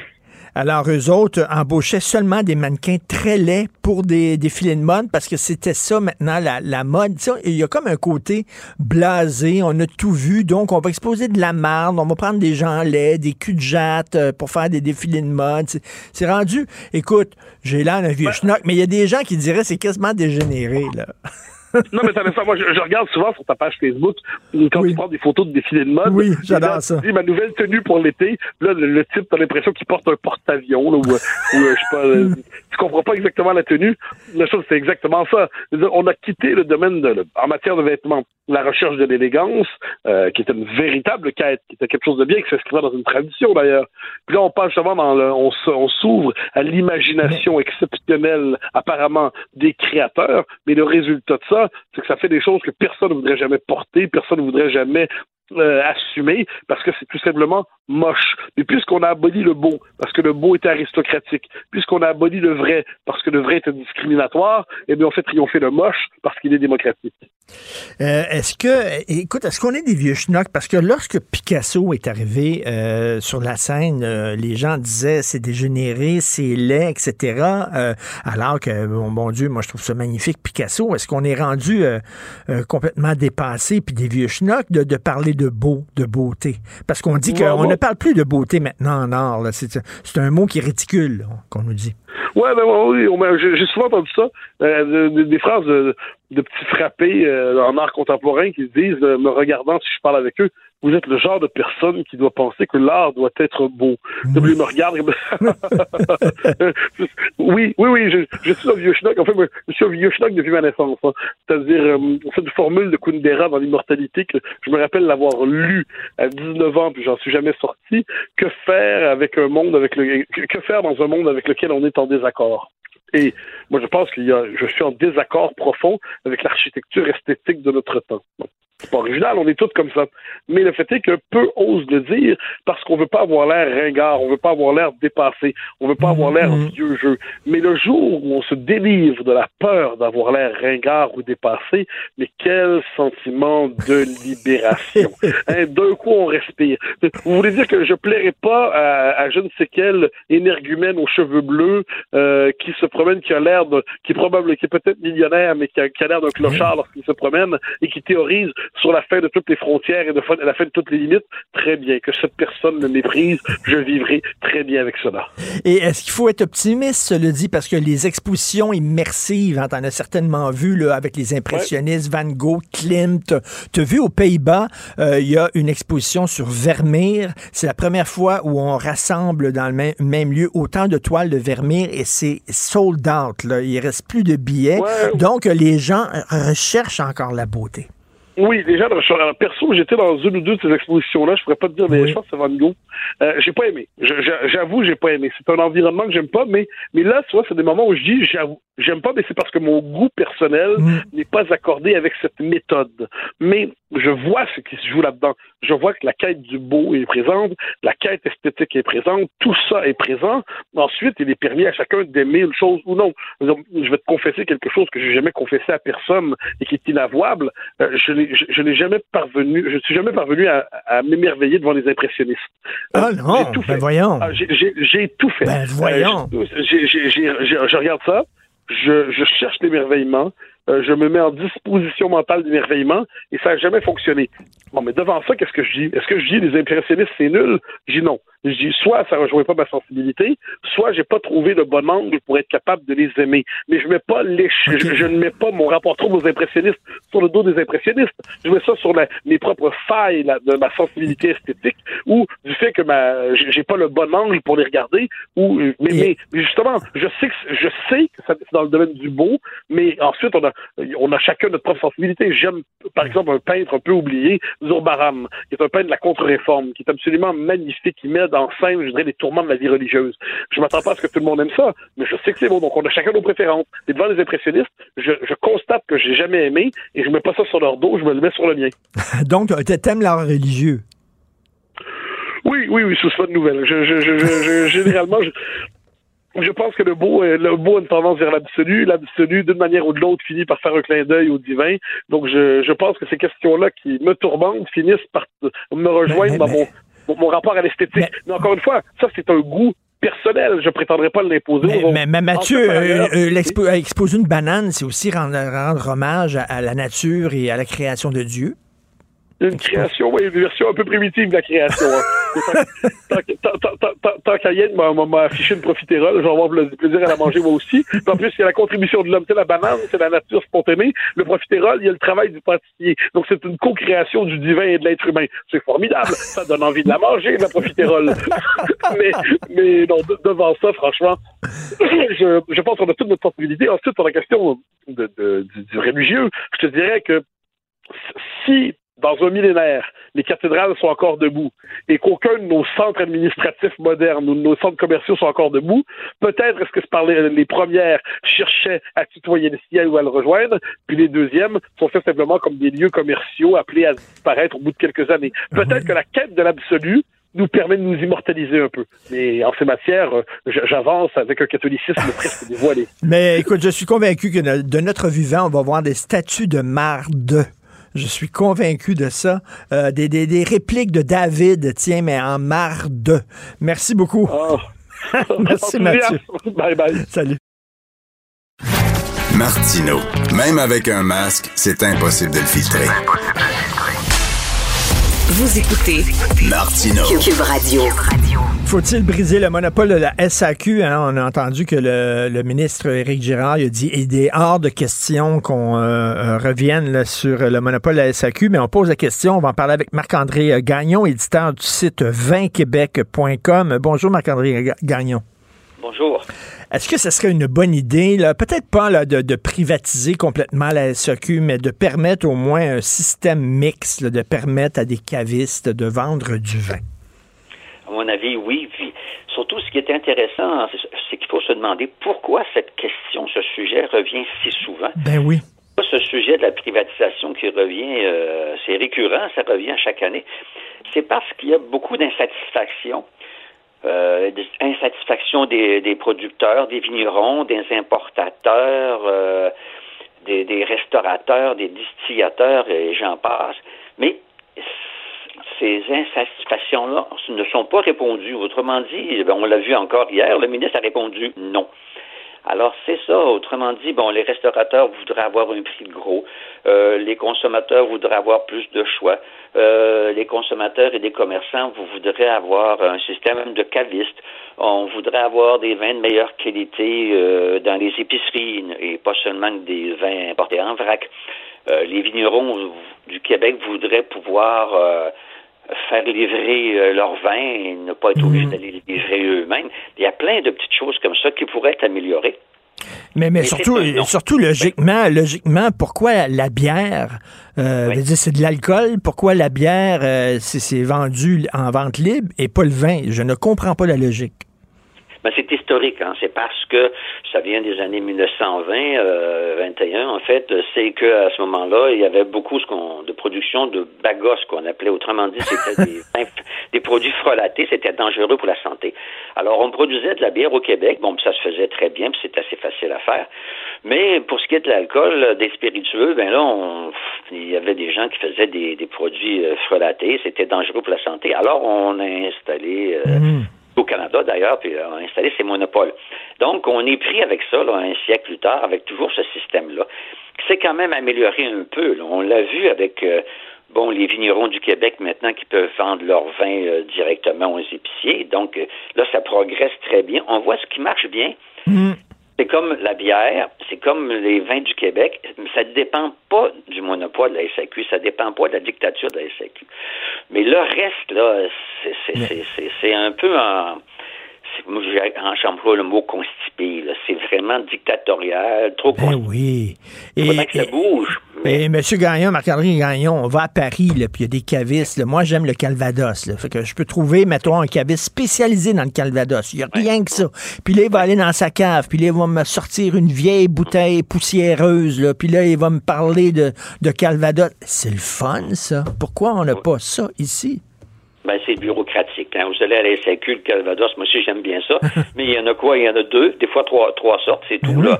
Bon, ce sont des, des- des bureaucrates, ils sont pas intéressés. Eux, ils sont là pour euh, re- remettre l'argent au ministère des Finances. Ça, c'est le principal défaut de ce système-là. C'est que la SAQ dépend du ministère des Finances. Alors, le ministère des Finances, c'est pas le ministère de l'innovation, loin de là. là. Eux, c'est- comme des banquiers. L'argent rentre, l'argent sort. C'est tout. là. Le reste, là, ça les intéresse pas. Puis ils sont bien contents de voir que c'est la SAQ et des bureaucrates de la SAQ qui taxent, qui font tout à leur place.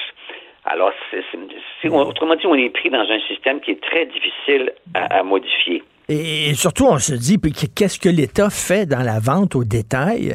Est-ce que l'État vend des cigarettes? Est-ce que l'État vend du chocolat? Euh, pourquoi soudainement ce produit-là? Euh, parce qu'on pourrait taxer les bouteilles de vin, parce qu'on dit ça rapporte de l'argent, mais continuez à taxer les bouteilles de vin, mais vous n'avez pas besoin d'avoir des, des magasins que vous allez chauffer, que vous allez éclairer l'électricité avec des commis qui vont être payés euh, pour mettre des bouteilles sur les rayons. Ça, c'est pas du rayon de l'État, ça? Non, vous avez parfaitement raison. Et l'exemple des cigarettes est très bon, comme l'exemple de, euh, de l'essence. Le gouvernement fait beaucoup d'argent avec les cigarettes et avec l'essence, mais il n'en vend pas directement. Tout ce qu'ils font, c'est qu'ils taxent et surtaxent. On a vu dernièrement, la Saskatchewan aussi a privatisé son, son, son, son réseau euh, public de distribution, mais ils ont conservé l'entrepôt. Donc, euh, ils récoltent quand même toutes leurs taxes et tout l'argent, mais ils vendent plus directement euh, au détail. Donc, là, c'est ça, mais c'est un système qui a été établi, puis c'est difficile à changer, surtout à ce temps-ci. Les gouvernements sont pas trop intéressés à faire bouger ça. Mais il y a aussi, il y a des gens qui sont satisfaits de la situation actuelle, hein, qui profitent de la SAQ. Euh, bon, surtout ceux qui peuvent acheter des vins assez chers à 80-100 dollars, parce que la SAQ, sa majoration est moins élevée sur ces vins-là que sur les vins pour les plus pauvres. Autrement dit, on taxe plus les plus pauvres. Donc, puis d'autres c'est les gens aussi ont peur un peu. On est craintifs. Hein? On a peur que les prix montent. On a peur de perdre de l'argent pour les hôpitaux. On a peur pour les régions. Bon, la crainte, c'est un frein au changement, à l'amélioration. Tout à fait. Mais il y a un côté, là, on va se laisser là-dessus, mais il y a un côté, un fond judéo-chrétien là-dedans, parce que c'est de l'alcool. Il faut que ce soit, il faut que ce soit le gouvernement. On se souvient de la commission des liqueurs. Ils nous donnaient notre flasque de scotch dans un petit sac brun, là. Oui, mais L'alcool, c'est pas si c'est pas plus dangereux que la dynamite. Est-ce que le gouvernement vend la dynamite? non, mais est-ce que le gouvernement vend les armes à feu? Euh, même les médicaments, c'est dangereux. Les autos aussi, tout est dangereux, là, c'est sûr. Euh. Mais le gouvernement n'est pas obligé de vendre lui-même un produit pour le réglementer puis le taxer. C'est ça qu'on semble pas comprendre. Ben, euh, puis les gens ont peur de perdre leurs milliards, milliards 400 millions. Mais non, c'est pas la SAQ qui fabrique de l'argent. La, c'est le consommateur qui paye ce milliard-là. La SAQ n'est que l'intermédiaire. S'il n'y a plus des SAQ, le gouvernement il va pouvoir l'avoir pareil sans, son argent. Voyons donc. Euh. Incroyable qu'on a encore cette discussion-là en 2023. J'en reviens pas. Euh, vraiment. Marc-André Gagnon, ben, on peut aller visiter votre site justement si on veut euh, savoir quel vin aller acheter à la SAQ euh, ce soir. Donc, euh, vinquebec.com. Merci beaucoup, Marc-André Gagnon. Bonne journée. Bonne journée et santé. Santé, oui. Avis à la gauche. Ben oui, on le sait. Martineau, ça n'a pas de bon sens comme il est bon. Vous écoutez Martineau. Cube Radio. God is a concept by which we measure c'est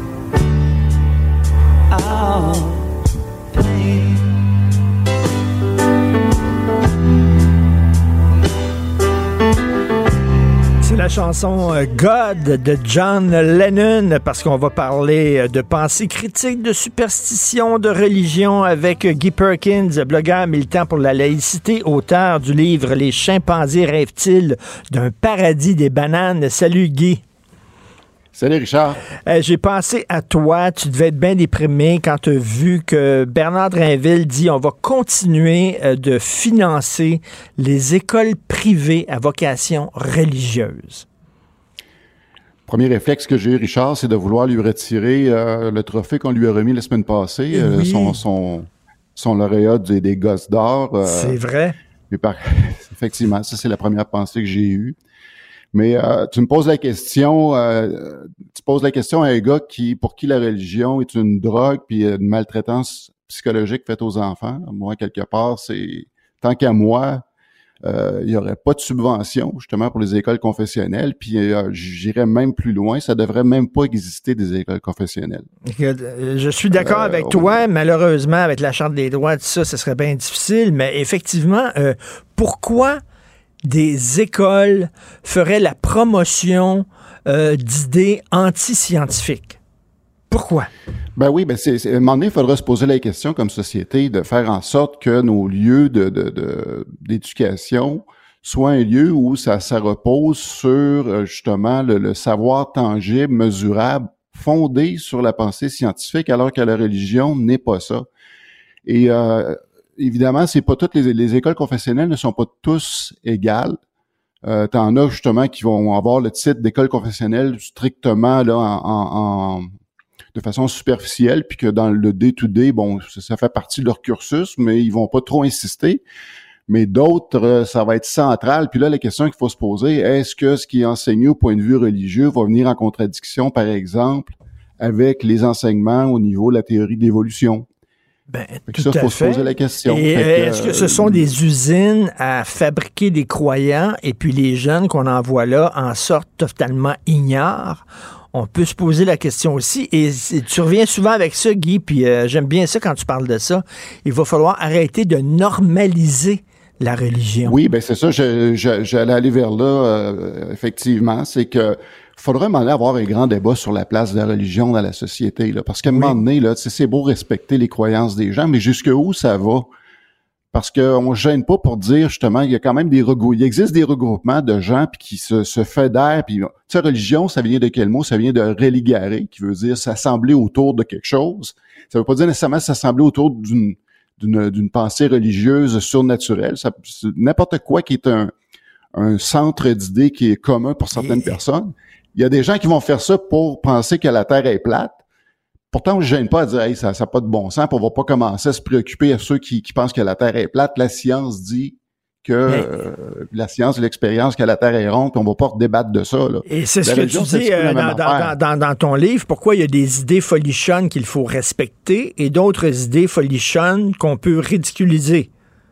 Pourquoi? Oui, mais c'est exactement. Puis quand, quand je regarde un petit peu la position de les Québec solidaire là-dessus, ce qu'ils ont voulu faire un petit peu, euh, donner une jambette en disant, ben là, c'est ça, hein, vous, vous dites un, un État laïque, mais par contre, vous subventionnez euh, des écoles privées à confession religieuse. Là-dessus, ils n'ont pas tort. Mm. Mais je sais que dans leur fond, dans leur fond, euh, je pense aussi qu'ils ils détestent pas ça, parce qu'on connaît un petit peu là, leur attitude face aux religions.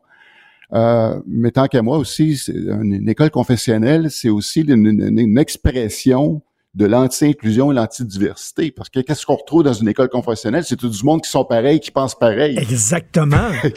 Exactement. Verrais-tu une école où euh, tout le monde est de gauche ou une école tout le monde est de droite, une école tout le monde est communiste? Ben non. on dirait vraiment ça n'a Ben pas de bon sens, mais c'est des gens qui se ressemblent.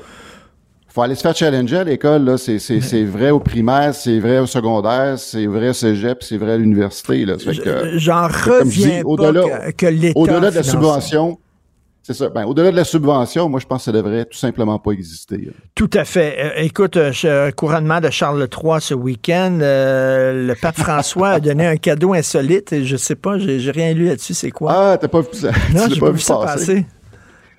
Il a offert, tiens-toi bien, un morceau de la croix de Jésus. Une relique de la croix de Jésus. Écoute, il doit y avoir Que- tellement de reliques de la croix que je suis sûr que tu peux construire une maison à 17 étages avec toutes les reliques de la croix. Exactement. Exactement. Ben, le, le but, là, c'est qu'ils vont prendre ce bout de bois-là, puis ils vont mettre ça justement à l'intérieur de la croix du pays de Galles. Puis ça, c'est la, c'est la croix qui va ouvrir la procession le jour du couronnement. Fait que, tu sais, on parle là, que la, la- la place prépondérante que la religion a encore, là, c'est, une autre expression du ridicule là, qui, qui, euh, avec laquelle on a composé au quotidien. Puis qu'est-ce que ça veut dire aux gens là, qui se posent pas de questions? On dit, ben écoute, c'est considéré dans toute la, la- la procession puis tout ça. Donc, il doit y avoir de quoi de, de, de, de raisonnable derrière Donc, tout ça. j'imagine, l'est pas on peut- j'imagine qu'on peut trouver quelque part un, un morceau de l'Arche de Noé. J'imagine. Aussi. Euh, Tu je sais que j'ai j'ai- des- j'ai- j'ai- Moi, j'ai cru voir passer des, gens qui prétendent avoir des morceaux de l'arche. Là. Et je suis allé, moi, à Notre-Dame, à Paris, et dans le fond, il y a comme une petite chapelle, et il y avait exposé un des clous. Et il y avait trois clous, hein, on le sait, parce que les deux pieds avaient été euh, cloués par un clou, et un clou pour chaque main. Donc, il y avait seulement trois clous. Ça qu'à Notre-Dame, il y a un des trois clous de la croix. Écoute. Ouais, ben c'est ça. Ben, ça doit être un, un des clous Wilson. En tout cas, je pense que tu as déjà compté la joke Oui, des clous oui, Wilson. oui. Non, non, c'est c'est fou. Tu veux me parler d'une secte meurtrière au Kenya? Hey, ça, c'est terrible. Euh, Richard, tu sais, euh, comme moi, je t'ai sûrement été épouvanté de ce qui s'était passé à l'époque, entre autres avec la secte de Jim Jones en, en Guyane euh, française. Euh, justement, ce qu'il y avait eu le massacre, les gens qui avaient bu un Kool-Aid là, euh, avec du cyanure dedans pour, c'était un suicide collectif. Après ça, il y a eu l'ordre du temple solaire, euh, la secte du Heaven's Gate qui était convaincu qu'il y avait quelque chose de caché derrière la, la, la, la, la comète euh, Hale-Bopp dans les années 90. Ben ça, ça s'inscrit dans cette euh, même cette même lignée-là de, de, de massacre euh, collectif, c'est-à-dire que soit que c'est un suicide ou même il y a des gens qui sont sont faits suicider là, en bout de ligne, c'est ce qu'on est en train de découvrir. Parce que ça, ça a commencé, euh, c'est au Kenya.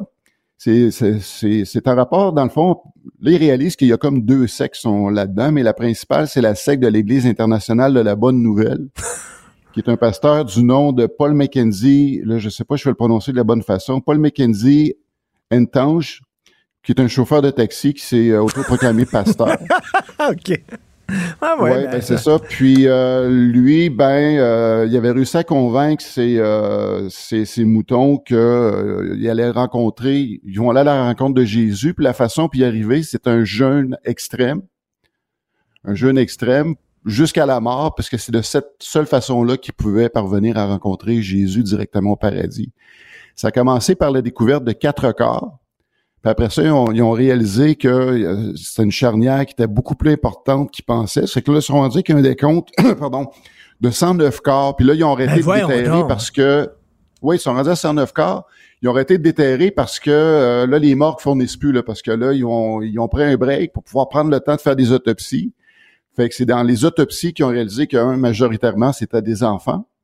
Euh, d'un deuxième temps, c'était euh, il y a aussi là-dedans des gens euh, qui sont morts par soit par strangulation ou par coup à la tête, par violence violence extrême, coup à la tête, ce genre de trucs-là. Donc, il y avait des gens qui voulaient peut-être pas nécessairement mourir, qui ont fait, qui ont accéléré justement leur mort. Puis, regarde bien ça, Richard.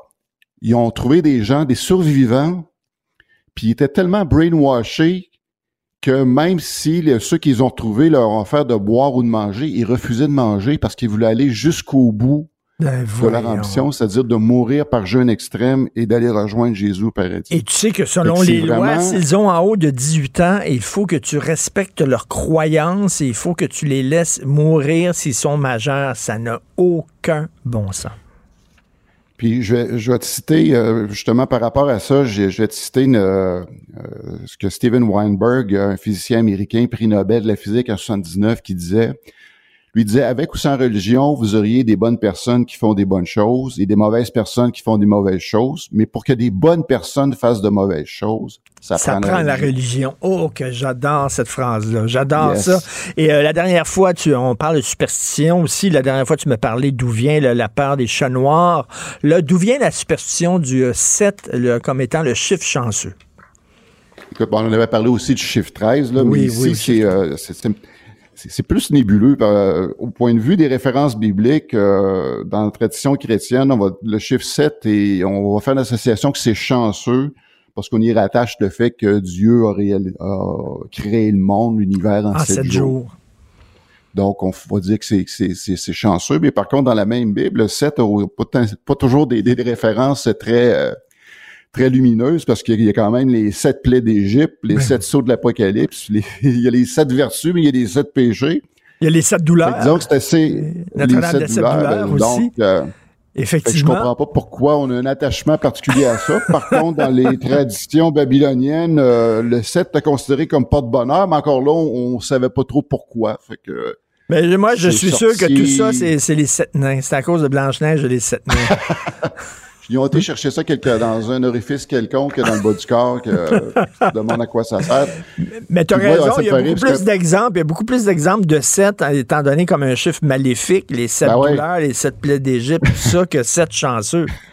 Cette chanceux, exactement. Ça fait que, donc, arrêtez de penser que c'est un chiffre comme les autres. C'est comme dans les horoscopes, mais qui me rire dans les horoscopes. Pour chacun des signes, euh, tu regardes à la fin des horoscopes, ils vont donner là, tes six chiffres chanceux de la journée, mais qui sont tous différents pour une personne à l'autre. Fait que si les personnes qui, qui, qui, qui vont miser justement pour la Loto Max de demain soir vont dire Hey, ça, c'est mes chiffres que je dois prendre. Il y a Ça quelque chose doit- qui tout le marche monde pas, va- là. tout le C'est- monde va c'est- gagner. Ben, c'est ça. Euh, rappelle le titre de ton livre, Les chimpanzés rêvent-ils d'un paradis des bananes? Et c'est pas un livre sur l'art contemporain, absolument pas. C'est un livre sur la, non, justement. sur la religion. Merci, Guy Perkins. Bonne semaine. bon week-end. Martino. Le préféré du règne animal. Bonjour, les petits lapins. Gilles Proulx. Bonjour, mon cher Richard. Richard Martineau. Petit lapin. La rencontre. Point à l'heure des cadeaux. Je serai pas là, là, à vous flatter dans le sens du poil. Point à la ligne. C'est très important, là, ce qu'on dit. La rencontre pro martineau Alors, euh, Gilles, euh, bonjour. Vous voulez que l'Assemblée nationale rende hommage à Yves Michaud. Pourquoi? Yves Michaud, qui est rendu en fin de vie, qui est très malade, il est dans un CHSLD. J'ai eu l'occasion de le visiter il y a un mois ou deux. Et euh, je me dis qu'il est jamais trop tard pour bien faire. Et j'espère qu'à la lumière de ce commentaire dans le Journal de Montréal et de Québec, euh, ce matin, le Parti québécois ou peut-être un député quelconque de quelque formation que ce soit va reprendre le flambeau pour restaurer la réputation d'Yves Bichot, qui a été plongé dans l'humiliation, on se souvient à la suite d'un commentaire qui était justifiable. Faut-il le rappeler, il avait parlé de la distorsion de la démocratie dans son quartier. Il était de Côte-Saint-Luc, un euh, quartier qui appartient à une communauté d'intouchables, et il avait déploré le fait qu'il n'y avait eu qu'un seul vote, c'était le sien, pour le référendum, et démontrant que la démocratie n'était pas si en santé que ça. Alors, il suffit qu'on soulève l'ire et euh, le premier ministre du temps, Lucien Bouchard, était-il servile à l'égard d'une communauté pour ne pas perdre de vote? Il n'y en a pas eu plus, croyez-moi. Finalement, pour imposer l'unanimité dans son parti, les plus nationalistes, les plus souverainistes de sa formation se sont tus pour voter oui à l'expulsion de Yves Michaud. Yves Michaud qui a tellement fait pour la société, d'abord comme député, d'abord comme membre de la francophonie, d'abord comme euh, délégué du Québec à Paris et en même temps comme Robin euh, des banques parce qu'il a sensibilisé les gens qui font des investissements dans les banques et qui ont offert à toutes sortes de tourniquettes de la part des banques qui sont voraces et affamées à des petits frais par-ci puis des petits frais par-là et avoir une exploitation certaine. Il nous a sensibilisés à cela dans une langue on ne peut plus respectable et il serait grandement temps avant qu'il ne tombe, ce gars-là, qu'on restaure sa réputation. Gilles, je pense que c'était unique dans l'histoire du Québec que l'Assemblée nationale pointe du doigt un citoyen, un simple citoyen, en le blâmant. Euh, on n'avait jamais vu ça. Ça ressemblait quasiment à la, à la Russie sous Staline. Exactement. Et j'ai failli goûter à cette médecine il n'y a pas plus tard qu'il y a un mois. Je peux pas croire ben qu'on en est rendu ben à des petits tests de la sorte. Qu'est-ce qu'on fait de la libre circulation des idées? Alors qu'on a une charte en faveur de la libre circulation des idées, mais si les idées choquent une tête ou une autre, voilà qu'on fait l'unanimité. Alors j'espère qu'il va y avoir un parlementaire.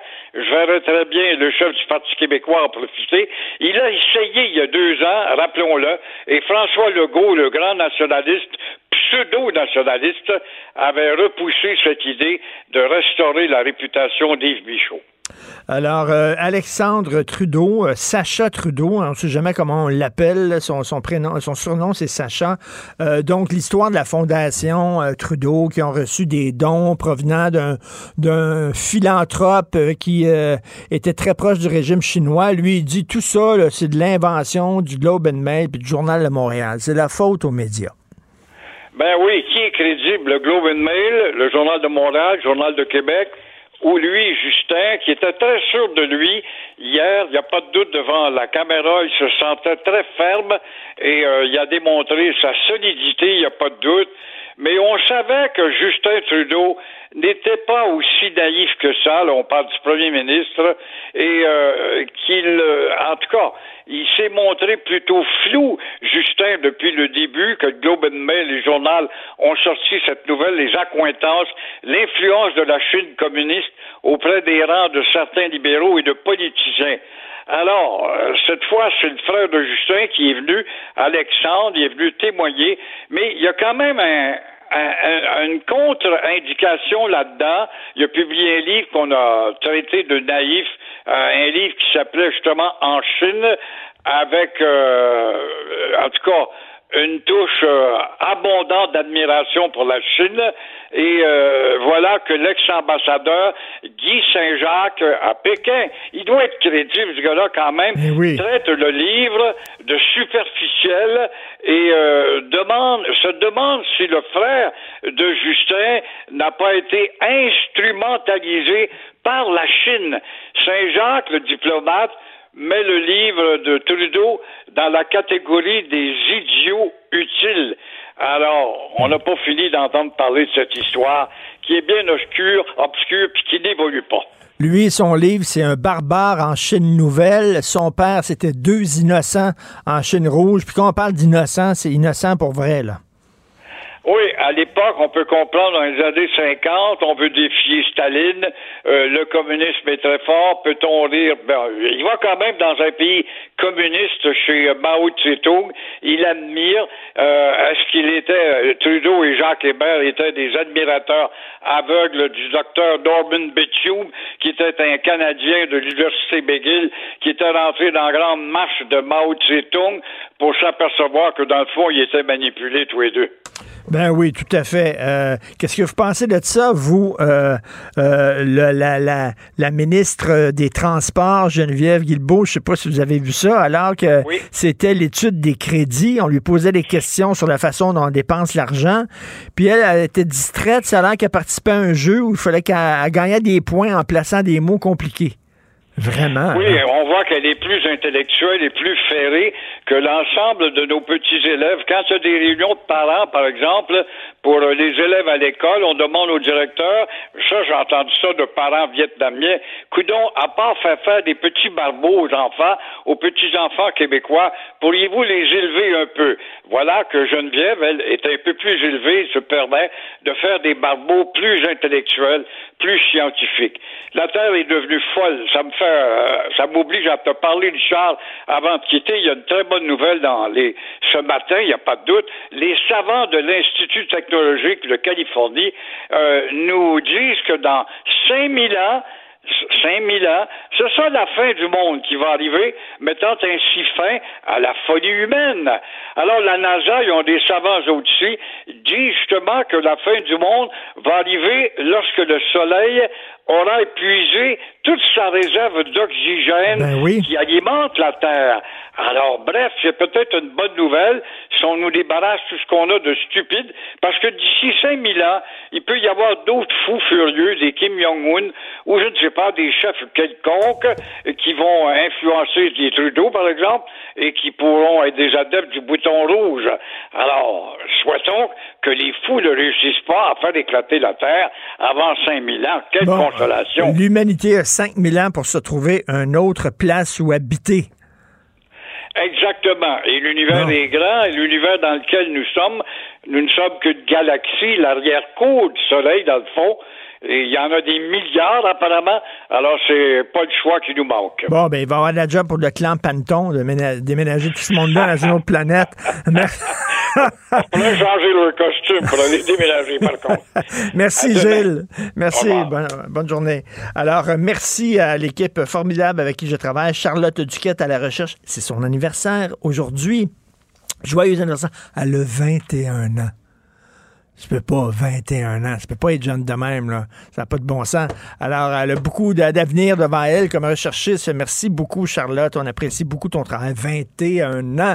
Jean-François Roy aussi, l'ami Jean-François à la réalisation, à la régie. Merci beaucoup. C'est Benoît qui prend la relève. Alors, j'ai annoncé à Benoît que moi aussi, dans deux mois, je vais avoir un char électrique. Nanana, j'ai un char électrique dans deux mois. Ça a été confirmé hier. Je vais aller mouner Petro-Canada, Shell, toute la gang. Ils vont tous voir mon cul, un après l'autre. Je vais leur dire bonjour, bye bye. Euh, mais là, euh, Benoît c'est pas aussi facile que tu le penses. C'est compliqué acheter euh, ou louer une auto électrique. Euh, il faut que tu prennes beaucoup de choses en considération. Donc, il va me prendre sous son aile. Benoît pour m'aider dans le choix de mon auto électrique. Nous, on se reparle demain 8h30. Passez une excellente journée. Cube Radio.